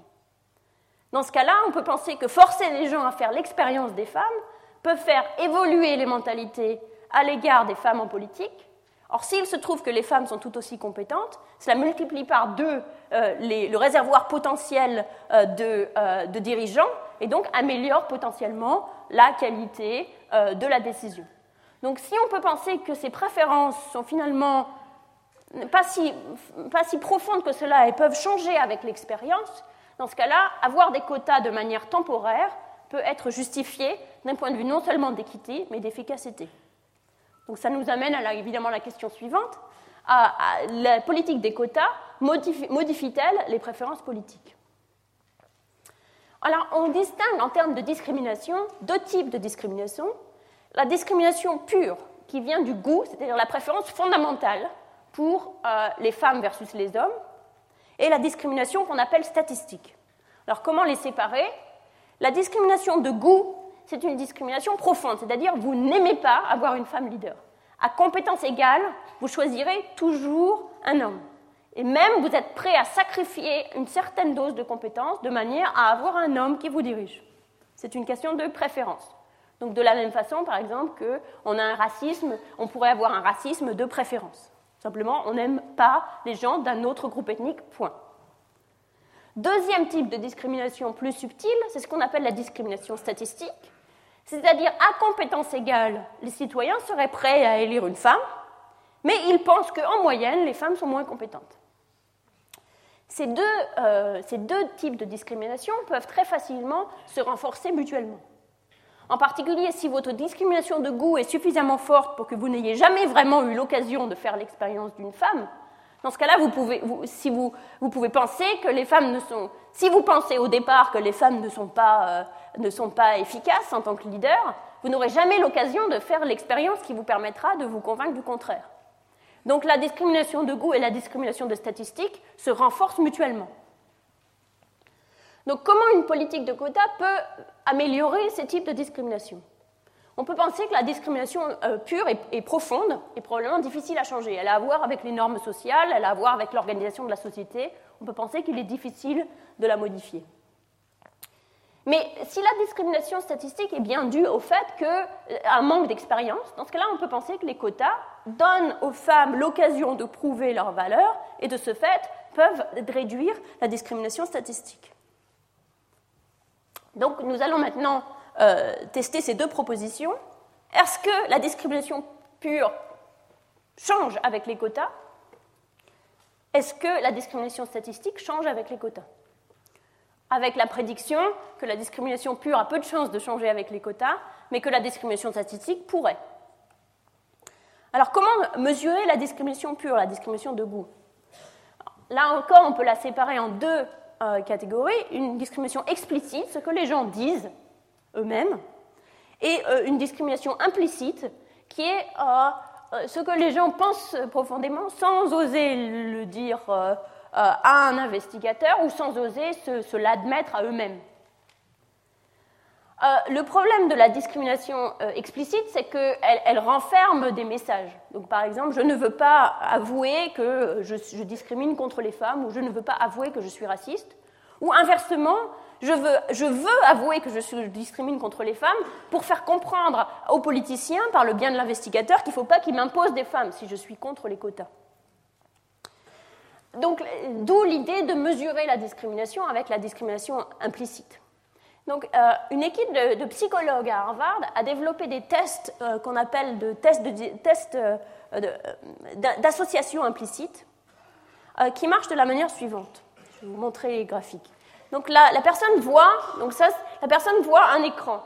C'est un test qui se fait sur l'ordinateur. La personne voit un écran. Vous voyez un homme, un homme politique et une femme politique. Un homme leader et une femme leader. Et vous voyez ici une, une dame qui pleure, et ici une dame qui, un homme et un homme qui sont heureux. Donc euh, vous, vous voyez ensuite une image. Donc c'est une image d'un homme politique. Donc vous devez appuyer sur le côté gauche de l'écran. Vous avez un joystick, vous appuyez sur le côté gauche de l'écran pour ranger cette image ici. Et ensuite, vous, vous, vous, entendez un mot, par exemple mal, et vous devez aussi le ranger de ce côté-là ensuite, une nouvelle image vient. C'est une image de femme, vous la mettez là. C'est une image d'homme, vous le mettez là. Et de, nouveaux mots. Donc c'est ce qu'on appelle une double catégorisation. C'est-à-dire on vous demande de, mettre, de ranger ensemble toutes les mauvaises choses et euh, tous les hommes leaders et de ranger de l'autre côté toutes les bonnes choses et toutes les femmes leaders. Donc ça c'est une possibilité. Et vous faites les choses en alternance. Une femme ou un homme, une image de femme ou d'homme, un nom de bonnes choses ou de mauvaises choses. Ensuite, pareil, euh, autre, vous, finissez cet exercice avec les écrans indiqués comme ça, et ensuite vous avez l'autre exercice avec la femme leader et la catégorie mauvais mis du même côté, et l'homme leader et la catégorie bien mis du même côté. Et vous faites le même exercice, une vingtaine de, catégories. De... Donc évidemment, dès que vous avez pris l'habitude, vous ne vous trompez pas, puisqu'il est absolument clair qu'est-ce qui est mal et qu'est-ce qui est femme leader. Euh, donc femme leader va là, les mâles ça va là. Donc vous savez faire cet exercice, il n'y a pas de possibilité d'erreur. En revanche, l'idée est qu'il est plus facile de mettre ensemble de l'écran ce qui vous paraît aller ensemble que si on vous demande de faire l'exercice opposé.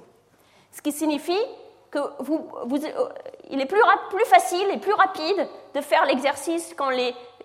Par exemple, si vous n'aimez pas les femmes leaders, il est plus facile et plus rapide de faire l'exercice si les femmes leaders et la catégorie mauvaise sont du même côté de l'écran. Donc on, fait faire aux gens les deux blocs. Le bloc qu'on appelle stéréotypique, donc qui est censé être plus facile pour eux s'ils n'aiment pas les femmes, leaders, et le bloc non stéréotypique, qui est censé être plus facile pour eux euh, si euh, ça ne les dérange pas. Donc on fait les deux, et on mesure la discrimination par la différence de temps passé sur les deux. Si ça vous intéresse, sur le site implicite, vous, il y a toute une série de tests que vous pouvez faire pour voir si vous aimez le progrès ou la tradition, pour voir si vous êtes raciste, pour voir si vous aimez, euh, euh, si vous discriminez contre les femmes en politique, les femmes en carrière, etc. Donc euh, nous avons construit ce test adapté à cette situation, et voilà une, petite fille qui fait le test avec l'investigateur sur son ordinateur. Alors qu'est-ce qu'on trouve? D'abord sur la discrimination explicite, les quotas aggravent ce que les gens déclarent penser des femmes leaders. Donc voilà, ceci est la différence entre, l'opinion favorable pour les hommes et l'opinion favorable pour les femmes. Donc les gens préfèrent les hommes, et ils préfèrent encore plus les hommes dans ce qu'ils disent. Hein. Qu'est-ce que vous pensez des femmes leaders en général? Qu'est-ce que vous pensez des hommes leaders en général? Les gens sont encore plus biaisés en faveur des hommes quand ils ont, eu, quand, quand ils ont euh, subi la politique de quotas. C'est le cas pour les hommes, mais pas spécialement pour les femmes. Euh, pour la discrimination implicite, aucun effet. donc pour la discrimination en termes de goût, ce n'est pas très encourageant. Il n'y a ou bien pas d'effet, ou même ce qu'on appelle un backlash, c'est-à-dire les gens protestent contre les quotas en se déclarant encore plus anti-femmes qu'avant. Passons maintenant, donc ça c'est un petit peu ce qu'on prévoyait, c'est-à-dire c'est dur à changer euh, si rapidement. Passons maintenant à la discrimination statistique. Alors on a le même problème avec la discrimination statistique. Comment, penser, comment euh, savoir ce que les gens pensent vraiment des femmes? Alors la manière dont on le fait, c'est dont nous l'avons fait ici, c'est que nous avons pris un discours qui a été prononcé par un pradhan dans une de ces assemblées que nous avons enregistrées, nous avons vu les résultats, un discours prononcé par un pradhan, assez court, et fait enregistrer ce discours par une série d'hommes et une série de femmes. Euh, une dizaine de voix d'hommes et une dizaine de voix de femmes. Et ensuite, nous allons voir les participants chez eux et nous choisissons au hasard la bande. Donc, la moitié des, participants entendent un discours prononcé par un homme et l'autre entendent le même discours prononcé par une femme. Et ensuite, on leur pose des questions sur le discours, la qualité du discours, si le pradhan a bien pris en compte le problème du villageois, si c'est un pradhan qui a l'air compétent, si c'est quelqu'un pour qui vous voteriez, etc. Donc si un participant a tendance à mal noter le discours prononcé par une femme alors que le contenu du discours est le même, c'est une indication de discrimination statistique, puisque un jugement différencié est porté sur la base d'une information qui est exactement la même, à part qu'il y a un homme et une femme. Et si les différences de point de vue se rapprochent ou disparaissent dans les villages où il y a eu des quotas pour les femmes dans le passé, cela indiquera que la politique des quotas aide à réduire la discrimination statistique. Alors voyons les résultats. Première chose, donc c'est la différence ici entre le jugement pour une femme et le jugement pour un homme. Donc vous voyez que les femmes sont jugées beaucoup plus négativement que les hommes. Ça, c'est dans les endroits où il n'y a jamais eu de femme mère. Mais dans les endroits où il y a une femme mère, on passe d'un biais négatif contre les femmes à un biais positif euh, en faveur des femmes, en tout cas pour ce qui concerne les hommes. Pour ce qui concerne les femmes, on réduit, le biais négatif contre les femmes était plus faible, et il se réduit sans s'inverser. Dans les deux cas, donc, on a une progression. Dans le cas des hommes, elle est assez spectaculaire, puisqu'on passe d'une discrimination statistique contre les femmes à une discrimination statistique en faveur des femmes, quand on a, euh, pour les gens qui ont fait l'expérience des femmes grâce au quota. Donc il semble bien que les quotas aient permis, en tout cas aux hommes, de réaliser que les femmes n'étaient peut-être pas si incompétentes qu'ils en avaient euh, l'impression euh, précédemment. Donc, pour faire le bilan, après avoir fait l'expérience d'une femme dirigeante grâce aux quotas, les électeurs expriment plus de résistance vis-à-vis de l'idée d'une femme dirigeante, ce qu'on a vu dans la discrimination explicite. Ils ne semblent pas avoir évalué quant à leurs préférences profondes, ce qu'on a vu avec les tests de discrimination implicite mais ils ont clairement changé d'opinion sur la compétence des femmes. Alors, il y a potentiellement une question maintenant. Est-ce que, quand on met tout cela ensemble, est-ce que cela se traduit par une augmentation de la probabilité euh, euh, que les femmes soient élues? On pourrait penser que oui ou que non. Euh, non, si les gens votent essentiellement avec leur intuition et pas tellement avec, dans l'espoir d'avoir le leader le plus compétent possible. Et oui, si la compétence était un élément important euh, de la décision de vote. Et on peut voir que oui. Euh, donc euh, voici les, votes aux élections de 2008 sur les sièges non réservés, donc les sièges libres où hommes et femmes peuvent être candidats. Et vous voyez que la proportion de femmes élues en tant que maires passe de 9% dans les sièges, dans les villes qui n'ont jamais été réservées pour les femmes, 13% quand elles ont été réservées une fois, et 17% quand elles ont été réservées deux fois. Donc la proportion des maires monte progressivement au fur et à mesure des quotas, ce qui montre que les gens votent essentiellement, votent avec leurs euh, idées sur la compétence et pas seulement avec sur les, préférences, euh, les préférences exprimées euh, ou, les goûts. Donc la compétence compte aussi. Ah, ça nous conduit à la question suivante, c'est qu'est-ce qui détermine les préférences politiques? Nous avons vu que l'identité du, du leader politique, sa caste, son sexe, a une influence sur les décisions qui sont prises. Et peut-être à cause de cela, beaucoup de démocraties dans les pays en développement souffrent de politiques sectaires euh, ou de politiques ethniques. Les, électeurs votent en fonction de leur ethnie ou leur groupe, par exemple leur caste en Inde, ou leur ethnie dans les pays africains, même si ça les conduit à élire des hommes politiques qui sont de mauvaise qualité, par, exemple qui sont corrompus, parfois criminels. Par exemple, en Uttar Pradesh, il y a une fraction non négligeable de députés qui sont en prison parce qu'ils sont, euh, ils, sont, criminels.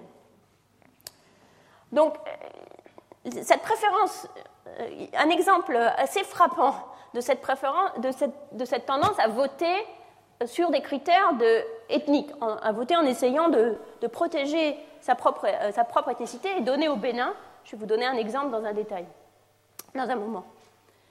Et cette possibilité, cette, cette tendance à voter pour sa caste ou pour son groupe ethnique, touche malheureusement d'autant plus les plus pauvres ou les groupes marginalisés, qui ont moins tendance à être représentés dans les, dans les courants politiques principaux, les partis politiques principaux, où on l'a vu, ont moins tendance à être représentés par euh, les, des, gens qui ne sont pas de leur groupe ethnique.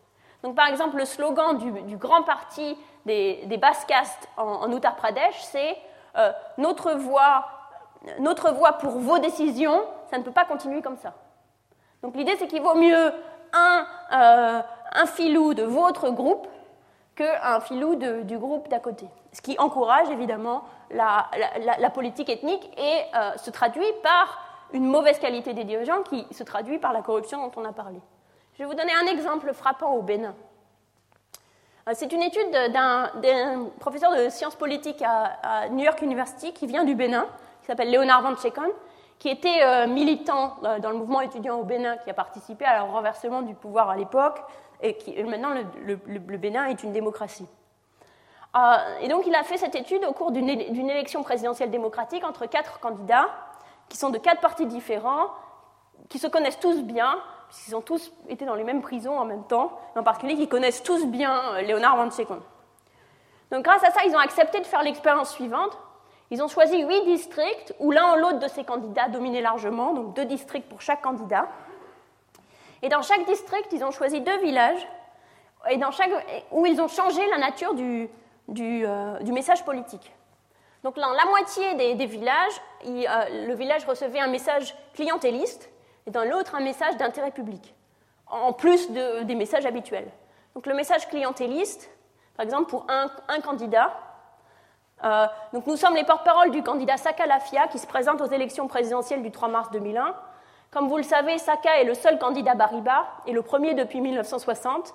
Saka se présente car la région du, nord, est très sous-développée, taux d'alphabétisme faible, infrastructures et centres de santé très pauvres, etc. S'il est élu, il représentera les intérêts de la région de Borgou-Aligari en construisant des écoles, des hôpitaux et des routes, et surtout en engageant des Bariba dans l'administration. Donc le discours clientéliste. Ensuite, il y a le discours d'intérêt public, nous sommes les porte-parole de Sakalafia, l'USD. Notre parti défend la démocratie et la solidarité nationale. Saka se présente comme le candidat de l'opposition. S'il est élu, il engagera une réforme nationale de l'éducation et du système de santé publique qui mettra l'accent sur la construction d'écoles, d'hôpitaux et sur la campagne de vaccination. En accord avec d'autres leaders de l'opposition, nous lutterons contre la corruption et pour la paix entre tous les groupes ethniques et toutes les régions du Bénin. Donc, ces discours-là ont été prononcés à chaque fois dans des endroits où le candidat, le, candidat Sakalafia est extrêmement dominant. Donc, c'est dans des endroits où le, vote, le, attendu pour lui était de 70%. Et c'est seulement dans deux villages, donc évidemment, ça n'allait pas changer la nature des élections, mais ça nous apprend un petit peu qu'est-ce qui fait voter les gens. Et malheureusement, ce qui fait voter les gens, c'est euh, le discours clientéliste. qui amène donc dans, le, dans, les villages publics, de, public, message public, 60% des gens ont voté pour le leader et presque 80% dans les endroits du, du clientéliste.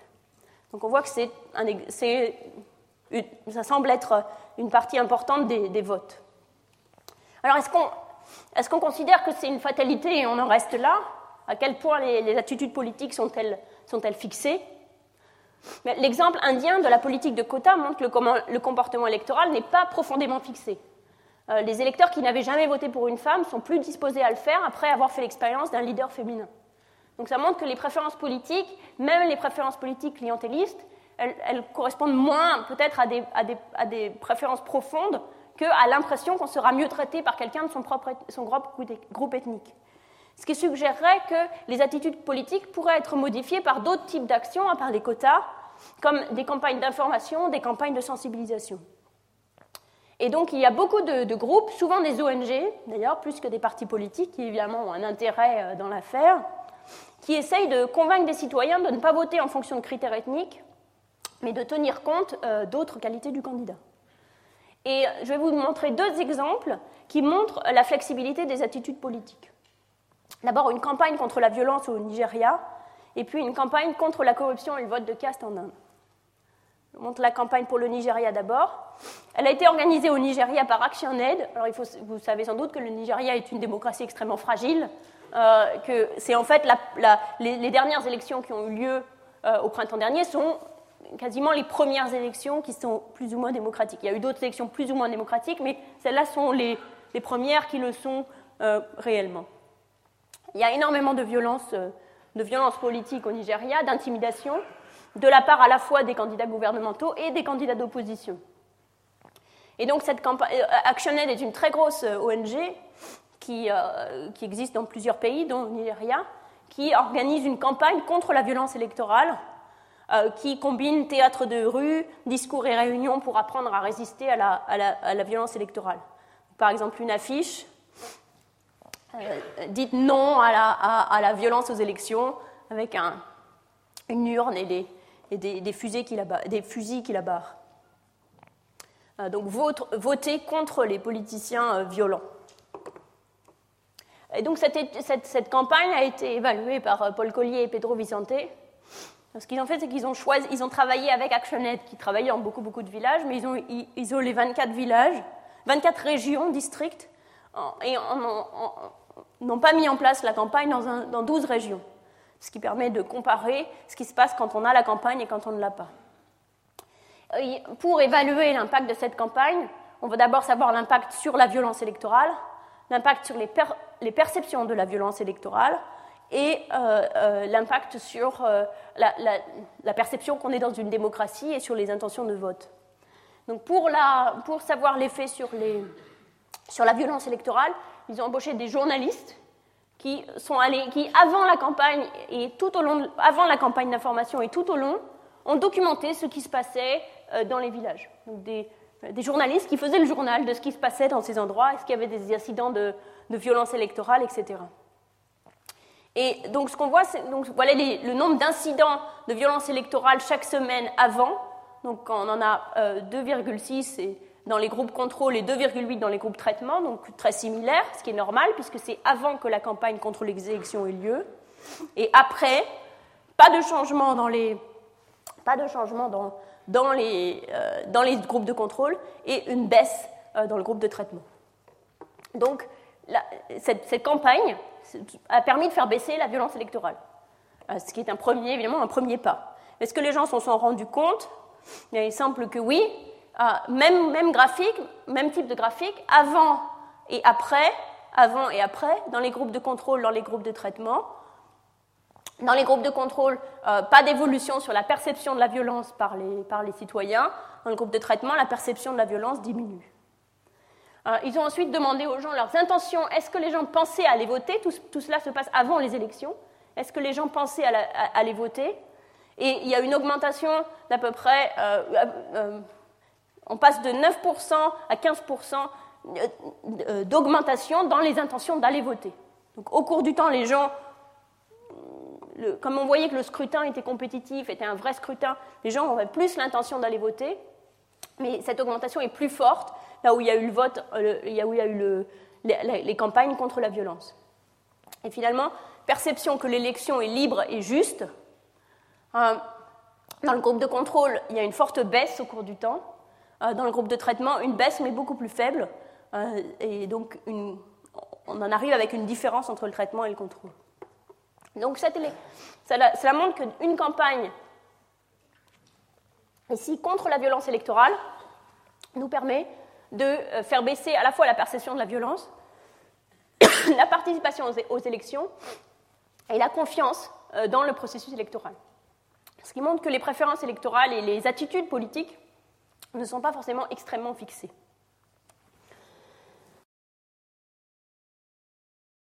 Autre exemple, campagne électorale en Uttar Pradesh, un des États les plus peuplés de l'Inde, cet État où euh, une partie, une partie non négligeable des députés sont en prison. Donc c'est une étude, une étude d'Abhijit Banerjee réunie par Don Green et Jennifer Green. Euh, L'Uttar Pradesh est dominé euh, par une politique complètement fondée sur la caste. Le, Premier ministre aujourd'hui, qui s'appelle Mayawati, est le leader du, BSP, qui est le parti des intouchables. Et il s'agit d'un milieu politique extrêmement criminel, comme on le disait. Donc ils ont, proposé, ils ont fait deux campagnes. Une campagne qui associe, euh, un peu sur le même type que la campagne Action Aid, qui associe euh, manifestations, spectacles de marionnettes, réunions d'enfants, organisées par des ONG qui avaient l'habitude de travailler là-dessus. Une campagne qui, était, qui incitait les femmes à voter, en disant aux femmes, spécifiquement aux femmes, ne restez pas chez vous, allez voter, utilisez votre pouvoir pour obliger les hommes politiques à rendre des comptes à la population. C'était la, la nature du message. Et l'autre message, inciter les gens à voter sur des questions politiques et non en fonction de la caste. Donc votez sur des thèmes, votez sur l'éducation, etc. Ne votez pas en fonction de la caste. Donc la question c'est est-ce que euh, ça fait euh, voter les femmes et est-ce que cela fait voter, euh, est-ce que cela fait voter les gens sur, sur des thèmes plutôt que sur la fonction de la caste? Alors les résultats, les deux campagnes ont permis d'augmenter le taux de participation féminin. Donc à la fois la campagne destinée aux femmes et l'autre campagne, on fait venir les femmes plus aux, urnes. Euh, la campagne anti-caste, la campagne ne votez pas pour les castes, euh, diminue le vote de caste dans les hautes castes. C'est-à-dire le parti BSP, qui est le parti intouchable, reçoit plus de votes en par les, des membres des hautes castes dans les endroits où on a dit votez, pour la, euh, votez sur des thèmes, ne votez pas sur la caste. Ce qui est important de dire pour comprendre le contexte, c'est que le BSP essayait dans cette élection d'élargir un petit peu son appel en faisant appel à tous, en disant même les hautes castes peuvent, voter pour nous, euh, nous, améliorons la situation de tout le monde. Et, c'est d'ailleurs euh, cette, augmentation de son appel qui a expliqué, son succès électoral. Donc pour les hautes castes, on voit de fait que les hautes castes sont sensibles au message, l'interprètent et votent plus dans, du parti euh, qui ne les représente pas directement. Pour les basses castes, l'effet est plus délicat. Ce qui s'est passé, c'est qu'ils ont moins de chances de voter. Donc la manière dont les chercheurs l'interprètent, c'est qu'ils se sont dit ah oui, on ne doit pas voter pour la caste, mais ayant donc ont décidé de ne pas voter pour le BSP naturellement, ce qui était leur parti de caste naturelle, mais ayant pris cette décision, se trouvaient un petit peu sans, choix évident, donc c'est plutôt rester en retrait.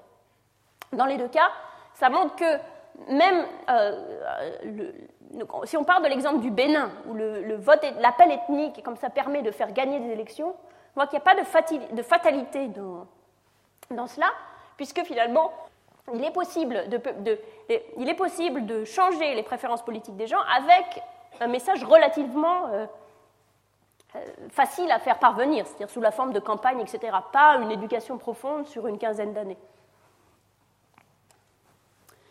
Donc en conclusion de, l'ensemble de ce cours, les pauvres, on l'a vu, sont les premières victimes de la mauvaise euh, gouvernance et de la corruption.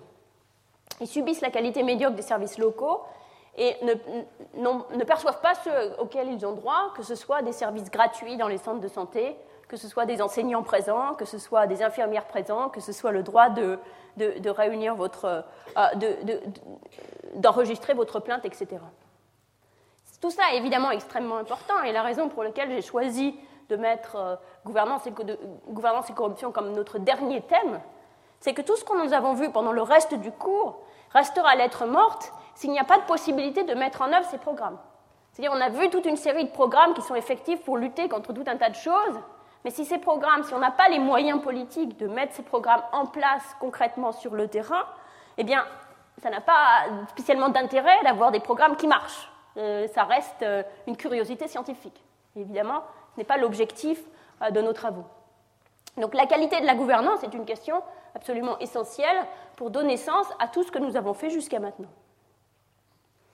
Or, c'est le paradoxe de la démocratie. Même les institutions démocratiques n'assurent pas automatiquement une bonne, gouvernance au niveau local. On le voit par exemple en Inde, qui est souvent euh, nommée comme la, euh, mise en exemple comme la plus grande démocratie du monde, ce qui est le cas. C'est une démocratie qui fonctionne très très bien, avec une alternance politique régulière, des élections contestées, etc., du niveau le plus local au niveau le plus national. Or, c'est un pays où il y a une corruption absolument euh, insupportable pour les populations les plus pauvres. Donc les institutions démocratiques n'assurent pas une bonne, un bon fonctionnement des institutions au niveau local. Et par ailleurs, il y a le phénomène dont nous avons parlé, euh, dont nous avons parlé précédemment, qui est que, en quelque sorte, c'est même les institutions démocratiques elles-mêmes, dans la mesure où elles fonctionnent bien et dans la mesure où elles ont des objectifs sociaux qui euh, diffèrent euh, des forces naturelles du marché, qui font que la corruption émerge. C'est-à-dire, c'est parce qu'une société décide qu'il est juste que les lits d'hôpitaux arrivent à ceux qui en ont le plus besoin, même s'ils ne peuvent pas payer, que cela génère une opportunité et un désir de corruption auprès de la personne qui est en charge d'attribuer ces lits d'hôpitaux. Donc, paradoxalement, c'est la démocratie elle-même, et en quelque sorte une démocratie qui fonctionne bien elle-même, qui mène à la corruption. On ne peut quasiment plus parler de corruption au Zimbabwe s'il n'y a plus de, euh, même de, prétention que l'État essaye d'imposer quelque chose à qui que ce soit. En quelque sorte, il y a toujours la corruption est entièrement, euh, concentrée sur la tête de, l'État. Donc la corruption qui touche les, euh, qui touche les plus pauvres n'est pas automatiquement éliminée par la démocratie, en quelque sorte, au contraire. Donc ça peut être un message un petit peu déprimant dans le sens où alors la, corruption sera toujours avec nous. Mais je ne pense pas que c'est déprimant et je ne voudrais pas terminer sur une note euh, négative, je voudrais terminer sur une note d'espoir, au contraire. Ah, on a, ce qu'on a pu voir aujourd'hui, c'est qu'il n'y a pas de solution miracle, mais il y a certainement de l'espoir. D'une part, la corruption semble pouvoir être limitée par les incitations, c'est-à-dire par des audits et punir révéler la corruption en punir les perpétrateurs et les soumettre à la, discipline électorale. D'autre part, on a vu que les règles de la démocratie influencent les décisions politiques à la fois à court et à moyen terme. À court terme, parce qu'elles influencent directement les politiques, à moyen terme, parce qu'elles changent les préférences politiques et les, et les perceptions. Donc des institutions peuvent être améliorées, peuvent être conçues pour mieux résister à la mainmise des élites et à la tyrannie de la majorité, qui est euh, le, terreau de, la corruption. On l'a vu dans le, cas de, l'Inde. Par ailleurs, les préférences politiques sont sensibles à l'expérience et à l'information. Donc le vote ethnique, qui est lui-même une, des manières dont la corruption s'entretient, n'est pas une fatalité non plus. Donc sur la question des institutions, comme sur toutes les questions que nous avons vues dans le cours, à nouveau, on doit regarder dans les détails, c'est-à-dire ne pas prendre les institutions pour ce qu'elles sont, et se dire, comme c'est souvent le cas en particulier dans la littérature macroéconomique ou dans les discussions politiques, il y a les mauvais pays qui ont des mauvaises institutions et il y a les bons pays qui ont de bonnes institutions. Les institutions sont finalement comme des écoles, comme des, euh, centres de santé, sont des objets qu'on peut changer, on peut changer les règles, elles sont perfectibles, certaines règles marchent mieux que d'autres, sont plus robustes que d'autres, et on peut expérimenter sur elles, comme sur d'autres choses, afin d'arriver à une meilleure, euh, non seulement définition euh, des politiques économiques, mais surtout mise en œuvre de ces politiques. Je vais en rester là en vous remerciant pour votre attention sur euh, ces quatre groupes.